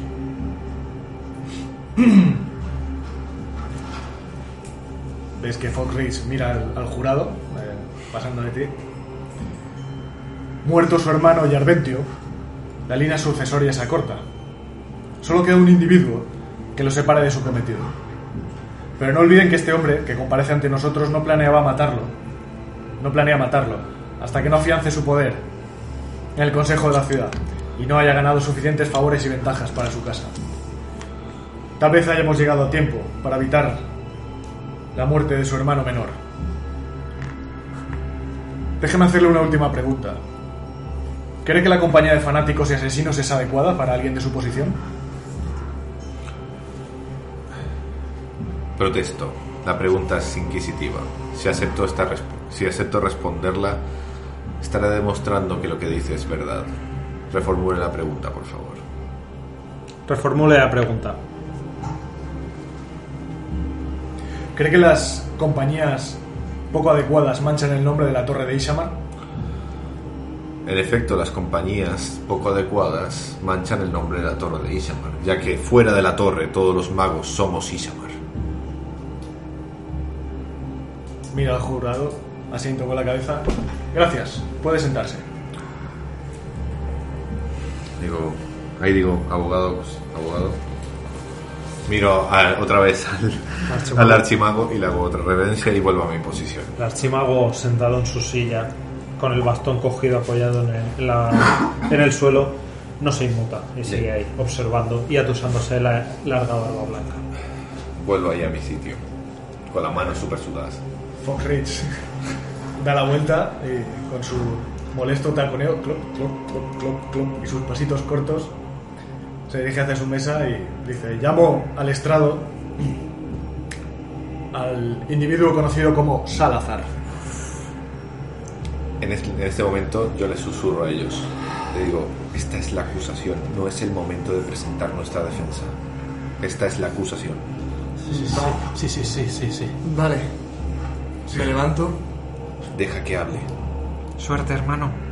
Gracias, Ras, Te, te irá bien, Parece duro. te, te irá bien.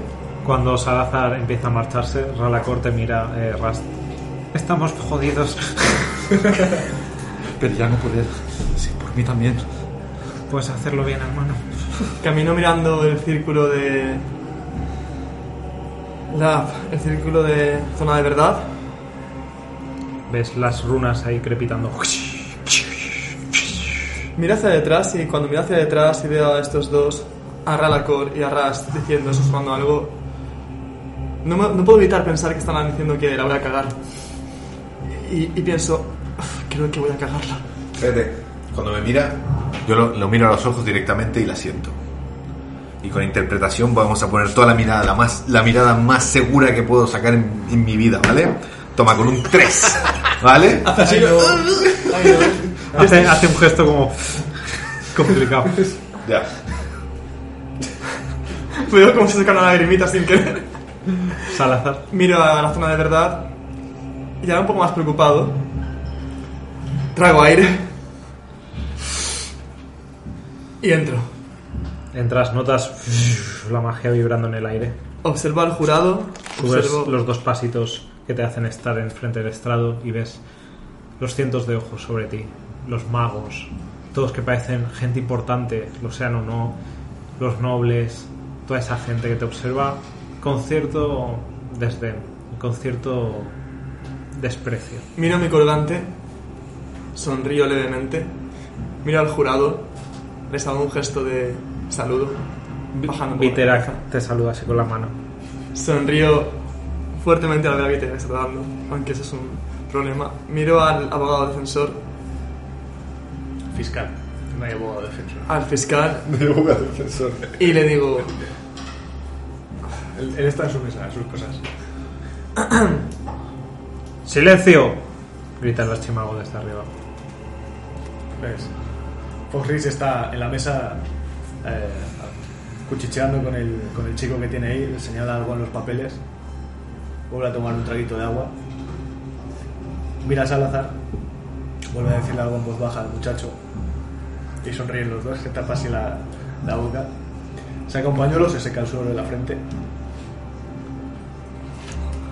y con su taconeo vuelve a, a colocarse en mitad de la sala. Ves que la factura de la ropa de este tío es, aparte de que está muy bien hecha y es enormemente cara, todas las joyas que tienen, todo, todo el dinero que lleva encima en ropa, en joyas, habría dado para pagar muchos soldados, para arreglar la vida a mucha gente. vale.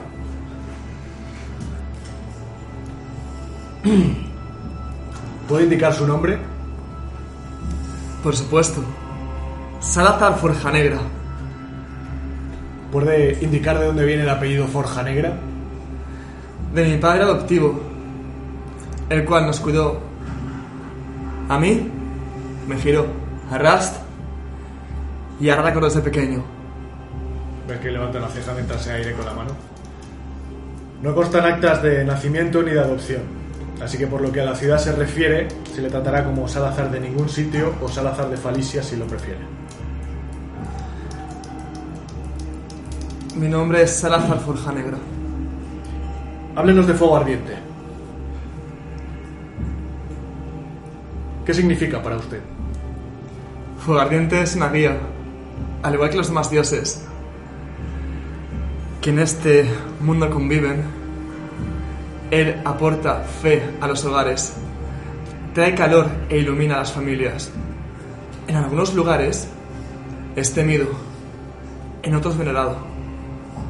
Según para quién, es una maza que ejecuta, pero también para otros es el calor de los hogares y la luz de la esperanza. Así que según mi visión, Fuego Ardiente es uno de mis guías y yo su sirviente. Su sirviente. Muy bien. ¿Lo ha visto alguna vez? Por supuesto. Se pone muy recto. ¿Le habla? Mira al, al jurado con cara de... ¿A dónde, ¿A dónde quiere llegar con estas preguntas? Responda a las preguntas del abogado, por favor. Claro que me habla. Fuego Ardiente se mostró ante mí antes de hacer mi segundo juramento. Porque como sabrás, los paladines juramos proteger. En mi caso, juramos vengar, juramos ayudar. Tenemos juramentos por los cuales nos regimos. Así que sí, me habla. Juramentos hay muchos y de muchas clases. La Guardia de la Ciudad o la Torre Bishamar también han jurado servir a la civilización. ¿Fueguardiente le impele a luchar en su nombre? ¿Es usted su maza que ejecuta? Más bien soy aquel que trae luz e ilumina a los demás, que trae esperanza y guía. O así me veo.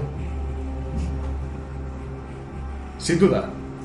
Me temo que no todo el mundo comparte esa visión. ¿Y cómo sabe que se trata de fuego ardiente y no de otra entidad? ¿Cómo sabes que tu Dios al cual veneras te habla de esperamos de ti? No lo puedo afirmar. Supe de la Nicramías y vi que no era fuego ardiente. O sea, que no lo puede saber. Si puedo saberlo, Nosotros debemos creerle porque usted lo dice y punto. protesto. Quiero dejarme en evidencia delante de toda la gente que está aquí presente y hacerme un payaso. Y no lo soy. Protesta denegada. Conteste a las preguntas del abogado, por favor. No he preguntado nada todavía. Cuando usted llegó a Guardia Eterna, conoció a Kael, Sí, por supuesto. Conoció usted a Grimin. Recuerdo a Grimen. ¿Qué opinión le merece?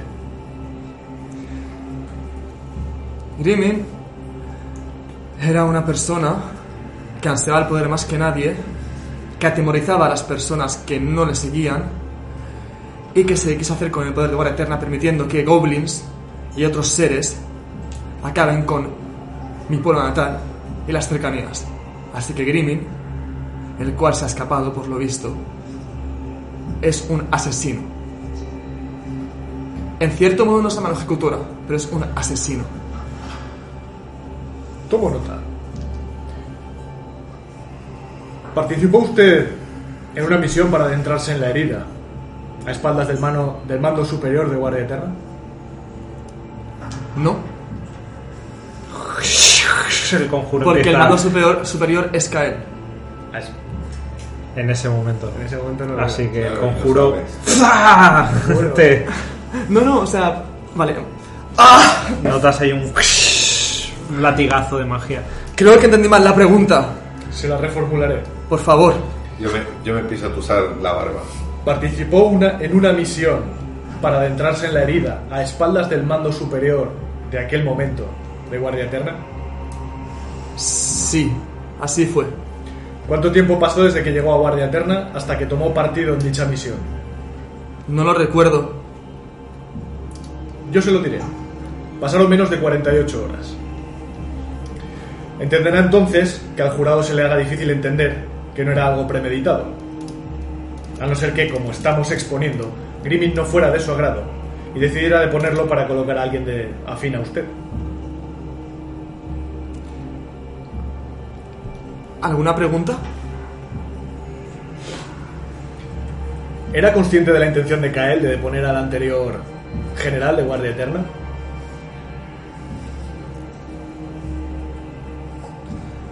Me miro. Miro alrededor, miro al suelo, miro a la gente. Y Ves que en, pienso. en el palco del jurado eh, Teldrail está echado para adelante, las dos manos apoyadas sobre el bastón, Disfrutando de que sonriendo, súper contento.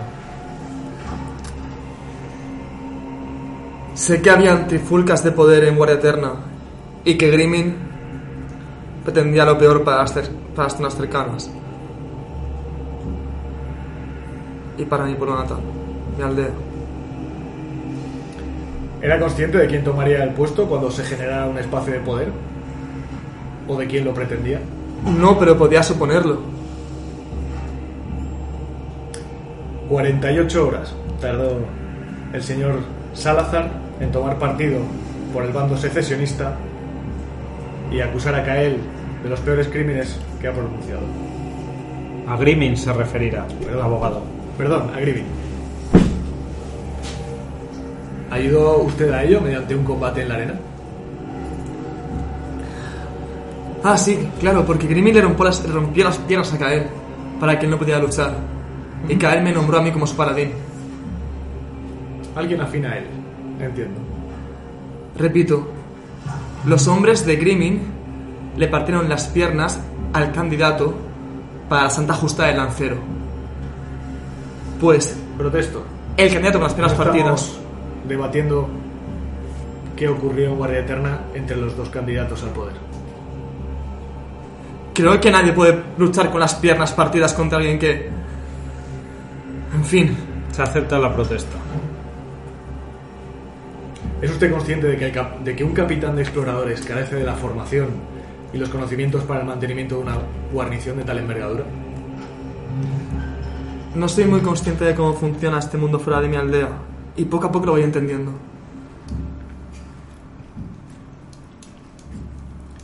Me giro al jurado. Salazar no reconoce autoridad alguna que no, sea, que no se someta a su voluntad y a su Dios. Si alguien le importuna o simplemente no alimenta su ego en su retorcida mente, debe ser depuesto por alguien que sí lo haga.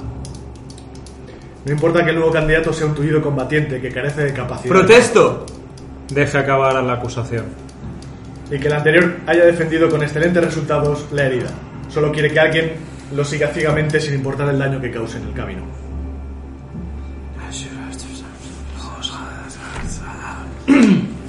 Señor Salazar, ¿recuerda usted un suceso que se dio en el camino con un muchacho hijo del dragón? Sí, lo recuerdo. Cuando usted intervino, ¿no es cierto que la gente que se oponía a él no iba armada? No recuerdo si iban armados. Creo que sí, iban armados. De acuerdo. ¿No es cierto que, interacciones verbales aparte, eh, no estaban amenazando de manera grave al muchacho? Bueno, lo tenían colgado y querían matarlo. Eso es grave. No, no lo tenían No colgado. lo tenían colgado, estaba en el suelo. No estaba colgado. Bueno, lo dijo y no, no es mentira. Para él es No, así. Sí, se acuerda de Sí, se eso. acuerda de es- eso. En su mente retorcida de fanático es lo que Pero eso recuerda. sí que es un problema de cara. Claro, para mí es eso, pero si no lo Ese es. es un círculo de verdad, es decir la verdad. Si para él era así, lo recuerda así, debería ser así. Sí, sí, sí.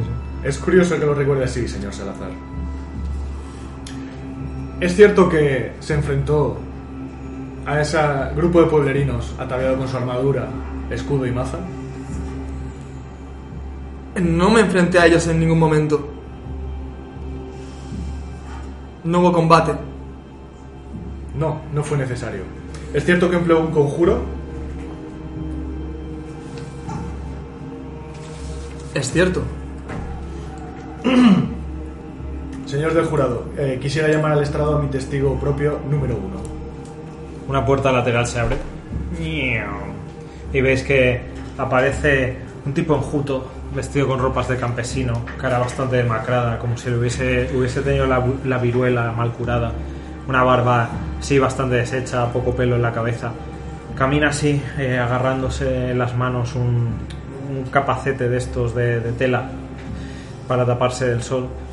Mira a todos lados como un poco asustado y le impone ¿no? todo esto.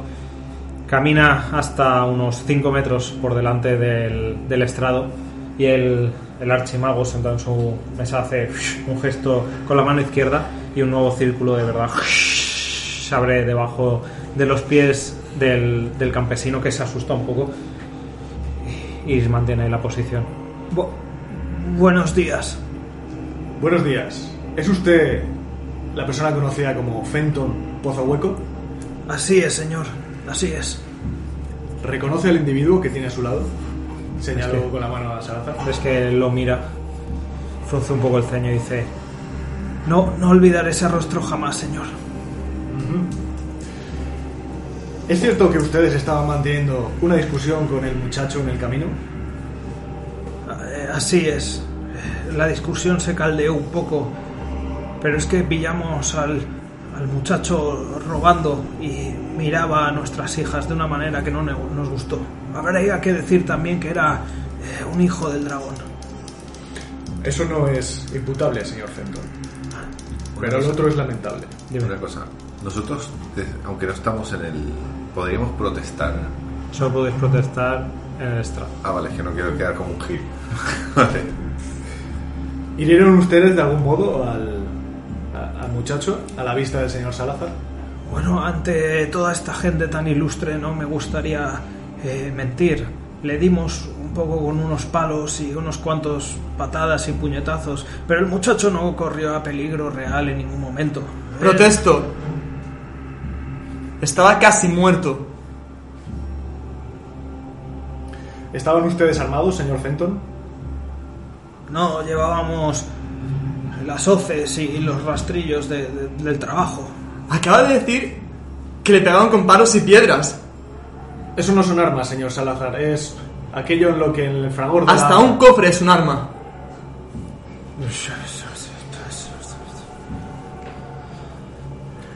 Curioso legato. Acusado, si quiere decir algo durante el testimonio de este testigo, proteste. Mientras tanto, cállese. Hecho. Entonces, señor Fenton, nada en su actuación hizo presuponer que la vida del muchacho corriera peligro. Ya sabe cómo son las cosas en los pueblos pequeños.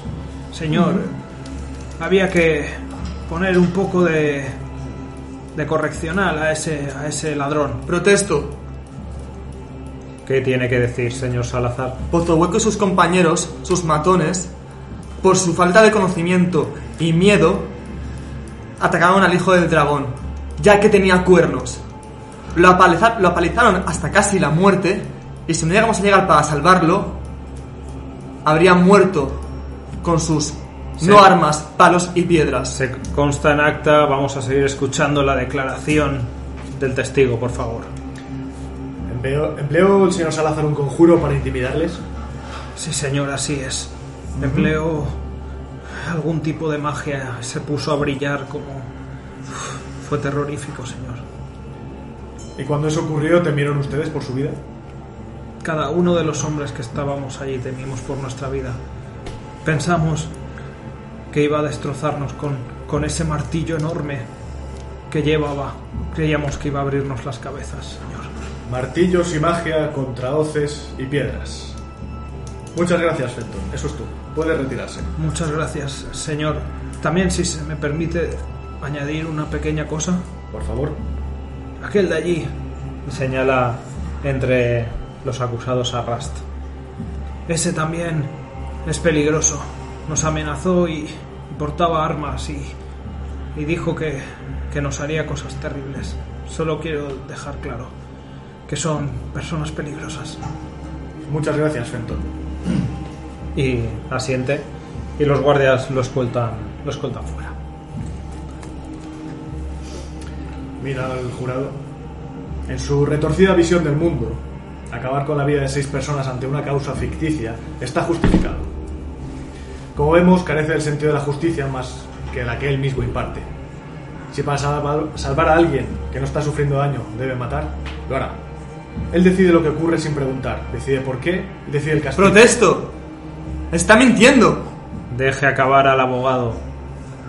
Es juez, jurado y verdugo. ¿Qué tiene que decir? Que todo lo que dice, o casi todo, son mentiras y trata de desprestigiarme. Hemos escuchado el alegato de un testigo bajo círculo de verdad. Le acusa a usted de amenazarlo con un martillo y con un conjuro. Armadura y escudo en mano. ¿Es eso mentira? En cierto modo sí, ya que no lo ataqué. Me infundí heroísmo para no entrar en cólera y calmar mis emociones, porque estaban entre seis personas pegando a un pobre niño. Calmar sus emociones, porque de lo contrario, ni el señor Fenton ni ninguno de sus compañeros podrían haber testificado. Eso no es cierto. aquí. ¿Calmar sus emociones, señor Salazar? No, que yo hubiera matado a nadie. Por favor, hay un miembro del jurado que puede esclarecer un poco este asunto. Inquisidor Teldreil, Me gustaría preguntarle, pues yo no lo conozco bien, ¿qué hace ese tal sortilegio de heroísmo? Es que Teldrail se sonríe. Se lame las encías desdentadas. Se pone en pie en el, en el estrado del jurado. Dice, Archimago, señorías aquí reunidas, el conjuro al que Salazar,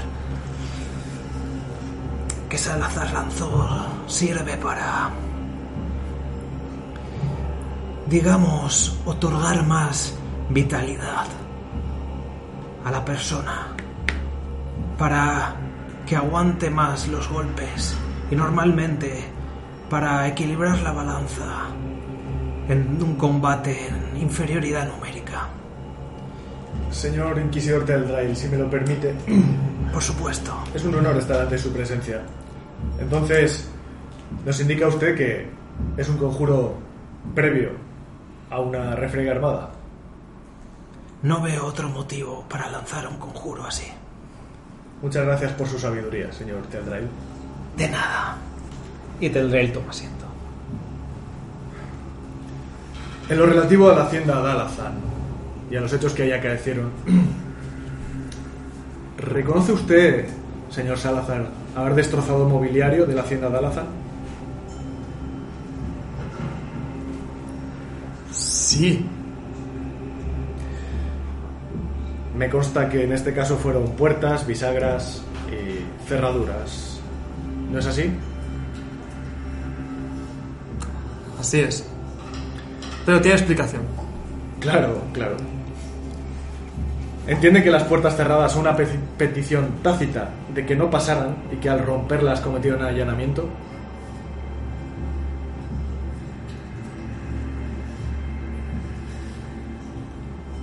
En cierto modo, sí.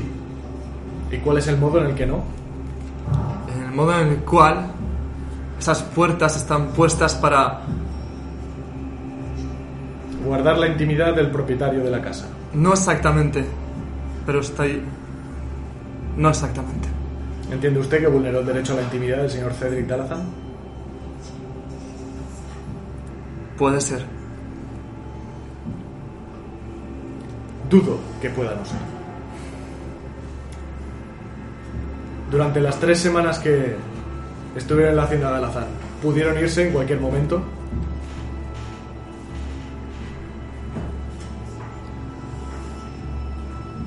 Sí, supongo que sí. Pero hice una promesa a la gente del pueblo y es que los ayudaría. Así que en mi deber estaba protegerles y ayudarles a pasar el invierno. Con lo que, pudiendo irnos, mi deber no era irme. El deber no es una causa de fuerza mayor que le impida irse. Se quedó por voluntad propia, entonces. Sí, ¿Estaba usted presente cuando Arrentio murió? Sí, lo estaba. Ocurrió, como ha dicho el señor Dalazan, en la sala de baile. Pasé gran parte del combate inconsciente cuando Arrentio... Sí, supongo. No recuerdo casi nada del combate. Qué cerca estuvo Arrentio. ¿La muerte de Arrentio le produjo satisfacción alguna? No, ¿Estás seguro de eso? a ver como Alex...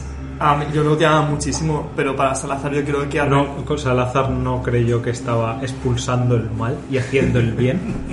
Uf, este- aquí está la, la duda. Es que, joder, eso es un poco complicado, pero... Vamos a volver literalmente a esto porque sí que es complicado y... Vamos a volver atrás 10 segundos y sí, voy a anunciarlo así. Le formulo una pregunta otra vez y vamos a volver a eso porque sí que es cierto que para Salazar... Esto me va a joder al personaje, pero en cierto modo sí. Así ¿La que, muerte de Arventio le produjo satisfacción? En cierto modo sí. En cierto modo. Acabamos con alguien que estaba ayudando a Nikrama a acabar con todo su pueblo. Un mago de la torre. Señor Salazar. Un sirviente de Nicramías. Eso está en tela de juicio. Previo a todo ello, ¿pensó usted en días anteriores que este encuentro podía darse? No. Interesante. ¿Deseó usted alguna vez la muerte de Arventio? No como tal. Pero sí que me hizo mucho daño, sin motivo aparente. Y le deseo mal. Tratas de hacer que parezca el culpable. No. No, sabemos que el asesino fue su hermano. Protesto. ¿Por qué? Conteste a las preguntas del abogado. ¿Podría repetir la pregunta, por favor? ¿Deseó usted alguna vez la muerte de Arventio? No. Pudieron irse y no lo hicieron.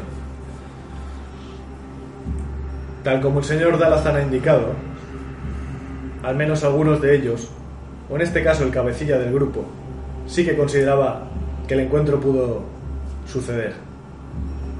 Y el fanático que le acompaña, bueno, ya ha dicho que la muerte de Arventio le produjo satisfacción. ¿Estaba usted, señor Salazán, presente cuando Cedric murió? Sí. ¿Alzó usted su arma contra él? Lo def- defendí a mis compañeros contra él. Y sí, lo golpeé.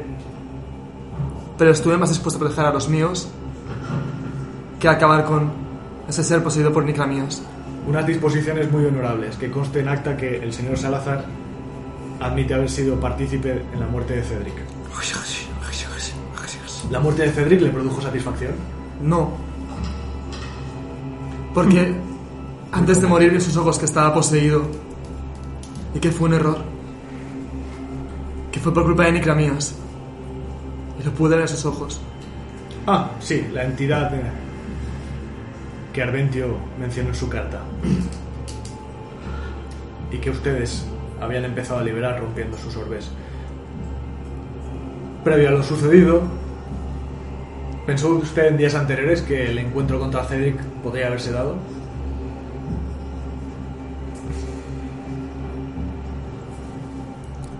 No lo sé. Supongo que sí. Pero no con su muerte. No lo sé. Pudieron irse y no se fueron. Y tras matar a Arventio, permanecieron en la hacienda hasta dar muerte al primogénito. Señor Salazar, ¿qué se encontró cuando entró en la habitación en la que pondría fin a la vida de Cidrur Dalazán? Protesto. ¿Por qué? Porque yo no puse fin a la vida de la Asa. Reformularé la pregunta. ¿Qué se encontró en la habitación donde usted interactuó con Cidrur Dalazán y en la, en la que falleció? Un- una zona de cuidados paliativos. Un cuarto para un difunto. En el cual se hacía nada más que protegerle para que aguantase un poco más. ¿Quién hacía eso? Un sacerdote llamado Polentio. Polentio. Y cuando usted entró, ¿qué estaba haciendo ese individuo? Unos rezos, imagino que un conjuro que desconocía. ¿Y usted interrumpió la labor para iniciar su ritual? Bajo la orden de los Dalazan, sí. Aunque la había interrumpido igual. ¿De qué Dalazán? De Cedric. El señor Cedric había buscado a alguien que velara por la vida de su padre. Entonces, Tal vez engañado, engañado por... Sí, supongo. ¿Dónde quiere llegar?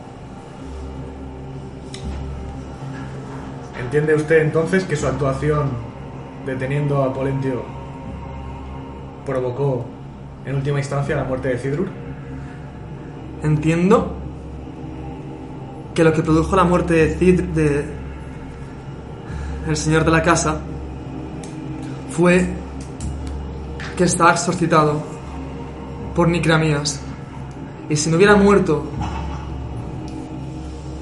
tras dar la agua bendita, habría muerto por el exorcismo.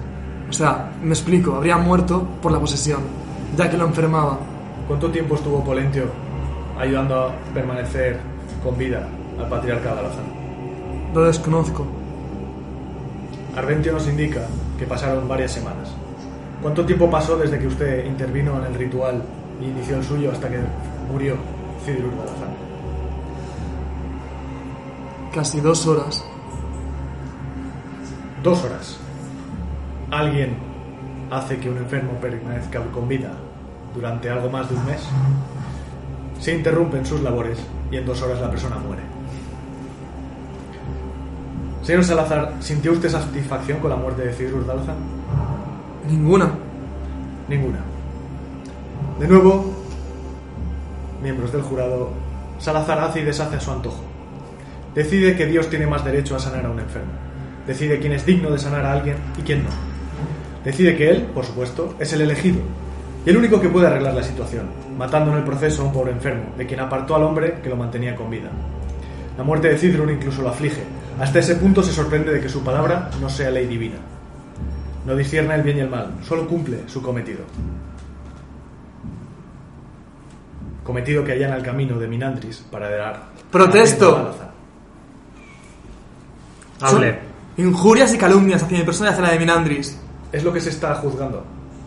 No son calumnias, cuando el tribunal lo admite a trámite. Tribunal. Está mintiendo. Esa es su visión sesgada sobre mi vida. No estoy mintiendo. Pero no tiene ni idea de quién es Fugardiente, no tiene ni idea de cómo llevo mis conductas y no sabe de lo que está hablando. Es su información, su forma de ver la vida, pero está mintiendo sobre mí y sobre mis compañeros. Fuego ardiente es ese que impele a la gente que elige a ser la maza que ejecuta. Señor Salazar, ¿es cierto que usted rompió uno de los sellos que mantenía la entidad maligna conocida como Nikrama sellada? Así nos lo relata Arventio en su carta. Es cierto. Pero lo sellamos. Muy loable por su parte. Gracias. ¿Rompió algún sello más? Sí. Cuando estaban a punto de fallecer. Sí, rompí dos sellos más. ¿Cuándo? Uno en la hacienda de Alazán y otro en la escrita familiar. Entiendo que entonces el segundo sello que rompió era el que custodiaba Arventio. Alventio no custodiaba el sello. Entiendo entonces que el tercer ce- sello Cuando dices eso, la magia del, del sortilegio. Es que no custodiaba el Sí, sello. lo custodiaba. Sí, lo custodiaba. Así que te golpea y pierdes 10 de vida de dolor. ¡Ah! Que empieza a meterse Lo que me es que mi visión no es la misma, pero vale, ok. Eso es una mentira. Alventio custo... Fuese para mal, lo que estaba custodiando. Exacto. Estaba ahí para que no llegaseis. O sea que es sí lo Yo me llevo la mano a la cara. ¿vale? Puedo volver a contestar. Y miro, y miro a Rast y a Radacor. El grito, el grito de Salazar ¡ah! se escucha como un eco por toda por todas las tribunas. La gente murmura. Eh, eh, quiero entrar en un punto, y bueno, esto ya lo hablaremos después, pero sí que. Cuando mientas conscientemente, sí que podría ser, en este caso, bajo el hechizo golpeado, aunque no sea así, pero. el- Es que custodiar. Lo custodiaba Salazar. lo custodiaba. Ya, no, o hay, sea, no hay más. Ya, ya, o sea. Lo, lo dijo expresamente. A mí me parece algo. Que Y, y yo lo dije. Ya. Recibes me- el daño. Me como el rayo. ¡Ah!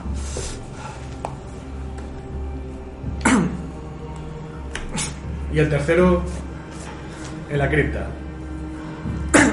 ¿Antes o después de la muerte de Cedric? Después. Mira el tribunal. Luego, dos vidas se perdieron para que estos individuos llegaran hasta los Ah. que mantenían a Nickel. Antes.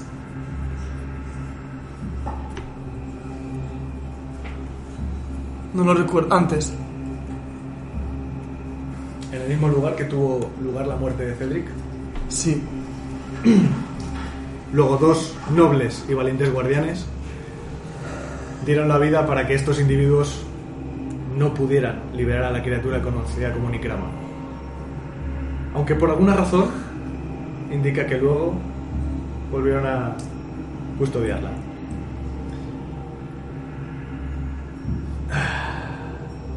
Me va a disculpar, señor Salazar, pero entonces, ¿cómo podemos estar seguros de que usted sirve realmente fuego ardiente y no a otra entidad?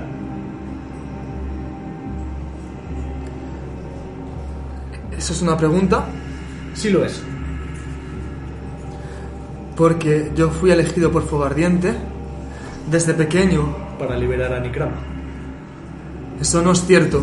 Desde pequeño fui enseñado por Idiez, mi maestra, la cual me ha enseñado cómo debo actuar para el bien común y porque mi visión y la de Fugardiente de cara con los demás es protección. Y lo veo así. Y porque los demás dioses, para mí antes, lo veo así. Lo ve así. La maza que ejecuta, señores del jurado. Fanatismo, poder e incompetencia. Una peligrosa mezcla en, magos, en manos de un pueblerino. Y más peligrosa aún en manos de un mago. Puede sentarse, gracias. Bajas del estrado, Salazar. Rast, Bajo de esto, con una cara de. Creo que, o sea, una cara de mierda. Rast, Ralacor. Sí. Se os empiezan a preguntar cosas que no tienen nada que ver con la muerte de Arventio. Protestad y mandad a ese abogado a tomar por culo.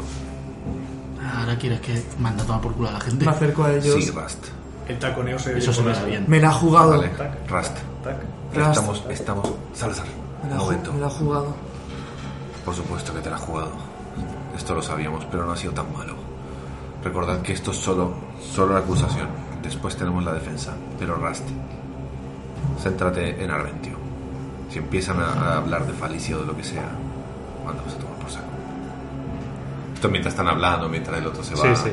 Confía en mí como me has confiado nunca, mi. Alguien, alguien ha dado mucha información.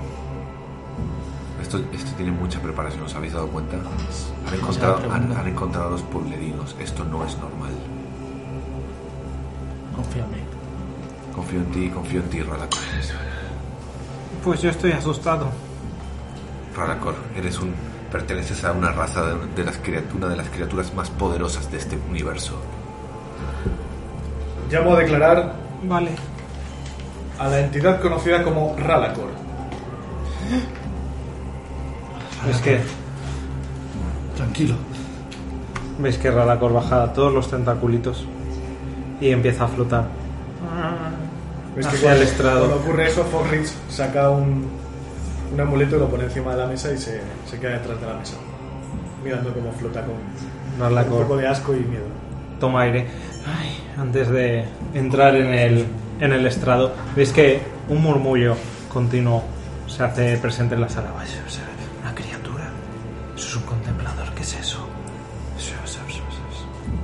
Hasta que el archimago da un golpe. ¡Clank! Silencio, por favor. Foxrich. Gracias, señor Archimago. Ves que Fogridge abre un libro, le dice algo al, al chico y el chico empieza a buscar entre unas páginas.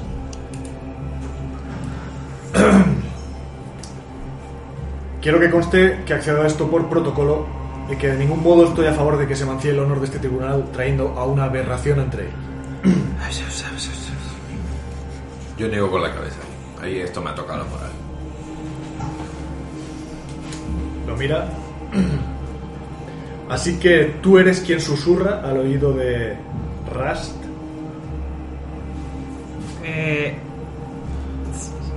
eh, bueno, eh, voy en su hombro y somos hermanos y sí le hablo. Hermanos, Sí, si bien conozco y apoyo la forma jurídica de la adopción, me cuesta mucho entender que alguien adopte a una aberración y que la llame hermano. Es que Ralacor se encoge un poquito y baja la mirada. ¿Qué te une a él, criatura? que somos hermanos. Compartimos padre. Padre. Coge un papel. El individuo conocido como Bardock Forja Negra. El mismo es mi padre. Era. De acuerdo.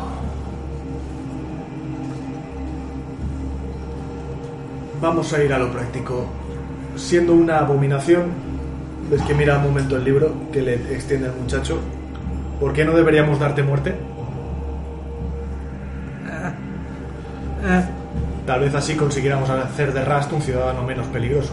Protesto, los contempladores no son abominaciones. El, Y salgo yo porque, tío, me tocan los huevos. ¿no? el archimago golpea. Solo puede protestar quien está en el estrado. Ralacor, no dejes que te hablen así. Y vuelvo para atrás. Disculpe, señor Archimago. No estoy familiarizado con todos los términos mágicos ni con todas las criaturas. Entenderá que no se suele llamar a un contemplador a declarar. Por razones obvias. En cualquier caso, trátelo como un testigo más o como un acusado más. Tiene información valiosa. Escuchémosle, escuchemos a la criatura. ¿Ves que el señor Fallrich Tío, yo, miro, yo me quedo mirando a la Ralacor a ver si me dice algo o me susurra algo o lo que sea, tío. En plan, tío. O sea, Ralacor, no dejes que te traten así. Se lo dije en voz alta. Según Siente. este grimorio que me ha facilitado la torre de Ishamar, los contempladores comen humanos. Bueno, no todos, a mí me gustan los pasteles. ¿Alguna vez ha deseado comer carne humana?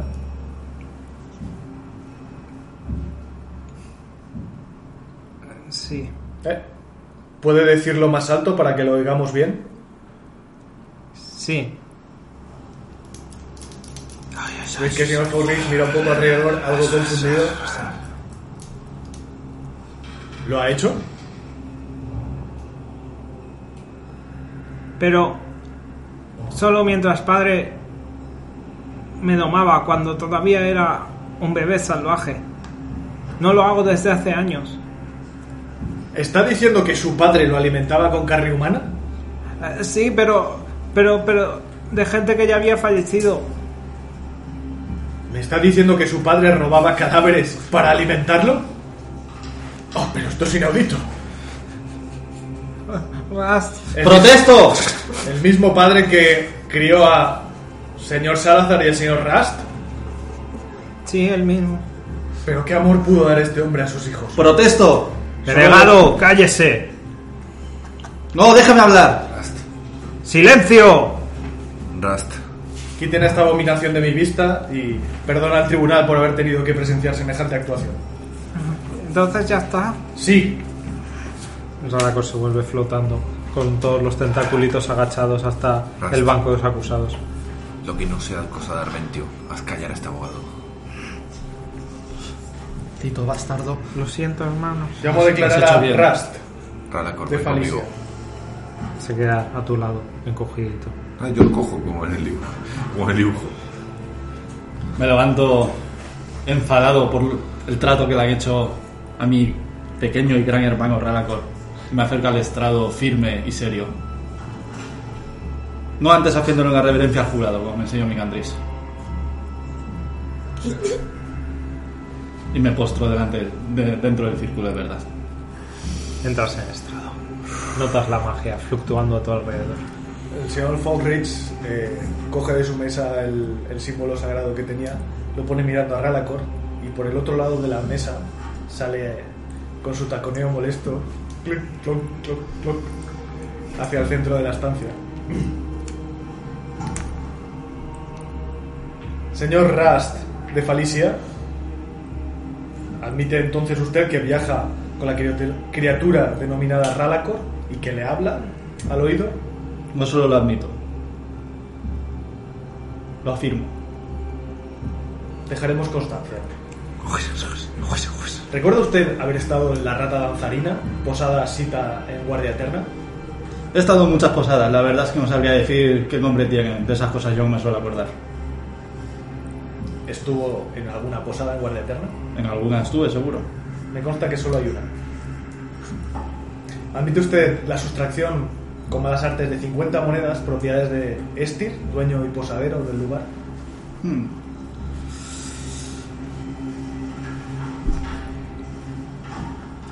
No lo recuerdo con claridad. Puede que robara alguna que otra moneda, pero no te sabría decir qué número exacto de ellas. No se preocupe, señor Rast. Llamo a declarar a mi testigo propio número 2. Veis que se abre la puerta de los testigos y aparece el, el hombre eh, bizco llamado Stir, dueño de la rata danzarina. Se pone en el círculo de verdad que ha conjurado antes el archimago para los testigos. Se queda así mirándote con su mirada bizca a ti, Rast, y medio sonriendo. ¿Qué pasa? Buenos días, señor Steer. ¿Es usted el propietario de la rata danzarina, cita en Guardia Eterna? El mismo. Muy bien.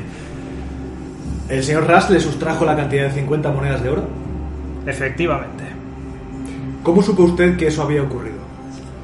Porque lo hizo por alguna por alguna cosa mental, como para chulearse o algo. Me tenía mucha tirria y luego me devolvió las monedas para regodearse en mi cara de que lo había hecho. Entonces, el señor Rust le devolvió el dinero sustraído. Efectivamente. Luego fui a mi arcón que tengo guardado con los ahorros de toda una vida y pude ver que efectivamente habían sido sustraídos de ahí. Lamentable. Protesto. ¿Por? Es cierto que le robé 50 monedas, pero él tenía un esclavo goblin que lo estaba maltratando, simplemente quería comprar su libertad. ¿Con el propio dinero del señor Estir? Correcto. Es robo, se mire por donde se mire. Y además intentó intentó destrozar mi propiedad del goblin. ¿De qué manera, señor Estir?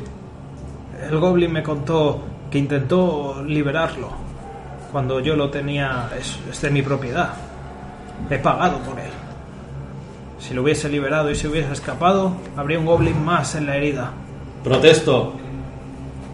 Está utilizando la verdad de un testigo que no está en el círculo de verdad.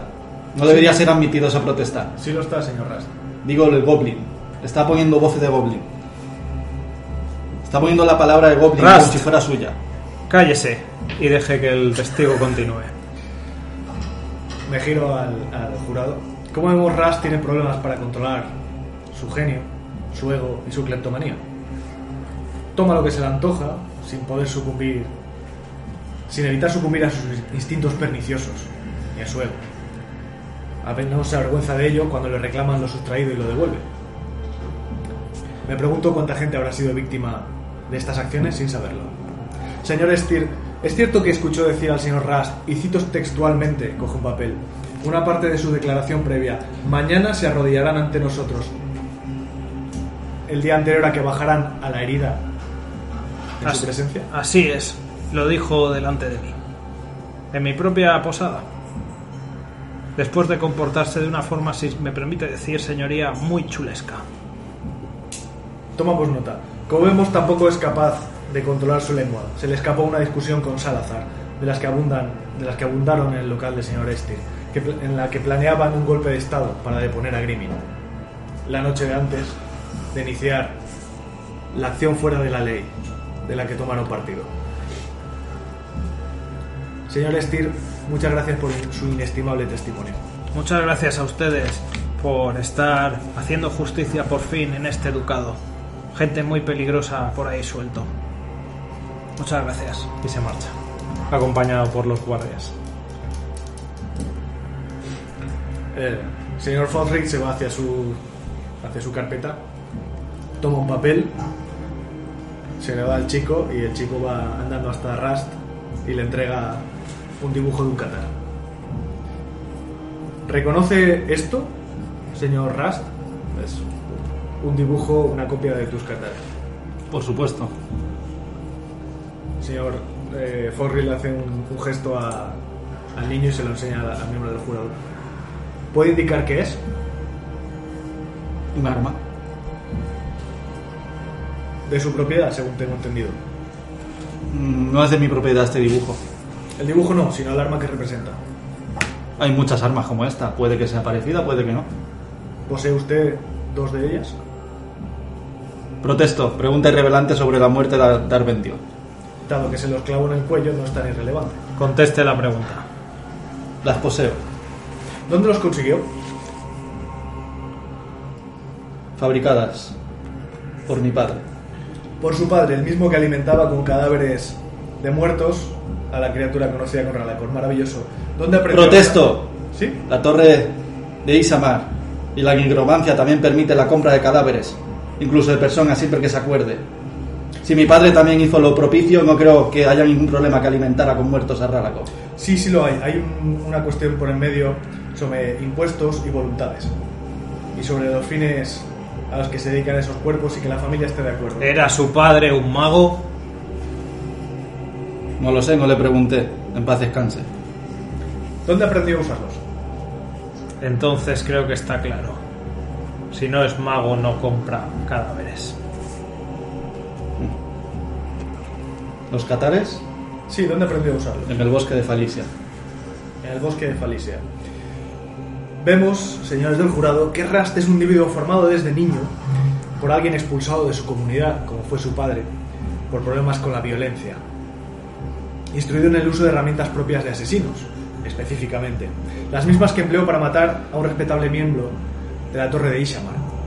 Y el mismo con el que sus hijos pueden haberse cruzado en las últimas jornadas por la calle. Señor Rast, ha sido acusado del asesinato de Arventio. ¿Admite usted haber acabado voluntariamente con la vida de Arventio? Christopher Walker. Según sus palabras fue voluntaria. Según mis palabras fue en defensa propia. Arventio nos atacó primero. Yo respondí. ¿Pudo haber seguido? No pude haberme ido. La casa estaba englobada en una sombra sobre el ente que hemos hablado anteriormente. Y sin embargo permanecieron ahí tres semanas. Al principio nos expulsaron de la casa. Por su mala conducta y la de su hermano, me consta. Llámalo como quieras. Lo llamaré por su nombre. Sí, ¿fantaseó usted previamente con la muerte de Arventio? Fantasear no sería la palabra correcta, pero sí que es verdad que, que tampoco tuve reparos en acabar con su vida. ¿Y cuál sería la palabra correcta según usted? Simplemente sería... ¿Desearlo? ¿Cómo, cómo decirlo? Desear... Desear no sería la palabra correcta, pero sí que quería acabar con su vida. Dejaremos constancia de que el señor Rast deseaba la muerte del señor Arventio. ¿Disfrutó con quitándole la vida a Arventio? Sí,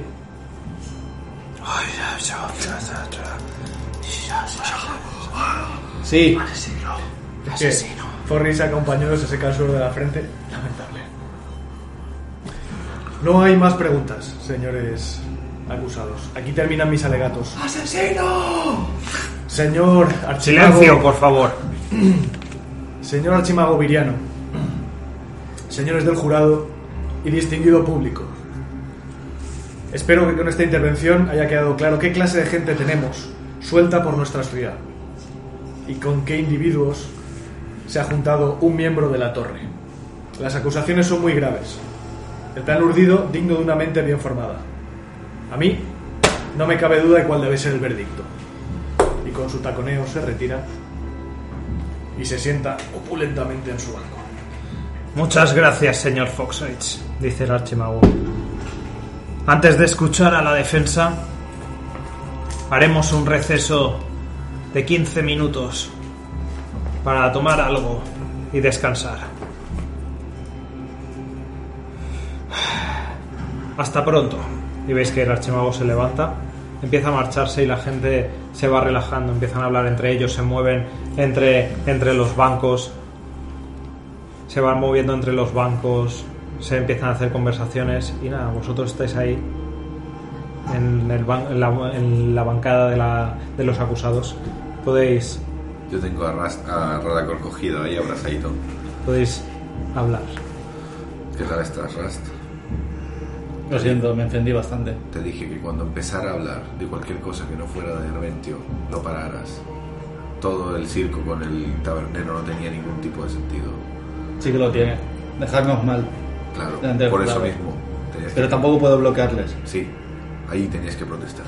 Es decir, no tiene relevancia. Todo, todo el testigo de, de, de Guardia Eterna no tenía relevancia. Lo mismo que contigo, Salazar. Ay, Fe, no os preocupéis, irá bien. ¿Irá bien? Y esto dice con una cara de... Está mirando al suelo. Tiene que ir bien. Se me ocurren varias cosas que ahora podemos hacer en la defensa. Pero bueno, no sé si iremos uno a uno. Podemos llamar a testigos, ¿verdad? Sí, yo llamaré a algunos. Nim, está la FIDA. Temo, temo por lo que pueda decir Nim. Ya creo que ya estamos bastante condenados de por sí. Bueno. Yo por mí no tengo mucho más que decir. Puedo demostrar que mintió en la carta a su hermano. Claro que mentía. Esos orbes no estaban protegiendo. Estamos bajo un círculo de verdad. Una zona de verdad. Tu verdad. Claro. Igual que dijiste sobre la, la guillotina. Esa es la verdad que tú tenías. Y esa es la verdad que él Pero tiene. No os dais, cuenta, no dije os dais cuenta del peligro en el que estamos, ¿no? Os dais cuenta que alguien mandó a alguien a buscar en un pueblo perdido de la mano de los soles a, a un- unos pueblerinos que tuvieron un altercado que duró menos que un rezo de Salazar. O sea, ha habido un interés muy grande aquí por enterarse de todo. Lo de la taberna de, de, de guardia, de guardia eterna. Los Con el dos- poder de Teldrail, ¿te crees que no han mandado a todos sus hombres? Quiero decir que aquí hay, algo, aquí hay algo- algo más. aquí hay algo más. Aquí hay un interés por encima de todo. lo demás. Quieren acabar con Salazar y ahora es el momento perfecto. No lo sé, no sé qué está pasando aquí. Y mientras Mirandris dice eso, miráis entre la gente, entre las bancadas, entre el jurado, y veis la sonrisa de Teldrail mientras os observa. Un, un ceño fruncido del tal Guillemau, el hombre que se parece a Arventio, que os observa con mucho desagrado y se gira y le susurra algo a la mujer llamada Ligueya, la maga llamada Ligueya, y hablan entre ellos. Y veis varias miradas entre las bancadas de magos que os observan con curiosidad, interés, algunos con hostilidad, mientras las palabras de Minandris resuenan en vuestras cabezas. Aquí hay algo más. Aquí hay alguien que quiere hacernos daño. Y ahí acaba el capítulo de esta noche. Tío, no, estoy recaliente, tío. O sea, Por favor. tío, iba, iba a cargar con todo, no. No hay más preguntas. No hay más preguntas, señoría. Madre mía, Carlos Álvarez es un genio, tío. Nos Eres- has- yo no sé, yo no sé por qué no te has hecho abogado en la vida real, ¿no? O sea, Sí, ganarías sí, más sí. dinero que... Nos has dejado a cada cual en su lugar. Es que en el fondo, ¿qué hacemos para defendernos? Buena suerte. Eso me temo que En el se siguiente verá episodio. en el juicio de Isamar parte 2, nuestro primer episodio doble, chaval. Con Hostia, dos tío. pa- no, mentira. No, no. hubo El, el final de primera temporada fue doble. Sí, sí, sí. Con, con Carlos También, Álvarez lo también que sí ha sido, Grigori. ha sido el primer capítulo que hemos tenido el nombre antes del capítulo. ¿Cierto? Es- sí. Y para el siguiente también lo tenéis, parte 2. Hostia, tío. O, o a lo mejor lo llamo Veredicto al capítulo 27. O lo puedes llamar TPK. Lo puedo llamar TPK por juicio. Que no, Es que no una nueva modalidad, eh, oyentes, que estamos intentando implementar, es que matar a todo el grupo, pero por suicidio. Porque no quieran vivir más. Pues efectivamente, sí, eh, eh, hemos estado preparando esto. Todo empezó un día que estaba escuchando uno de los últimos capítulos y se me ocurrió decirle a Carlos, oye, estaría muy bien Que el juicio, Que el juicio- fuese cañerito. tuviera salseo y viniera alguien a interpretar a, a un cabrón de fuera que les dé cera como un mueble viejo. Pero Ceras Eh, nos, totalmente. ha, nos ha enterado, ¿no? Nos ha dejado Pero nuevos.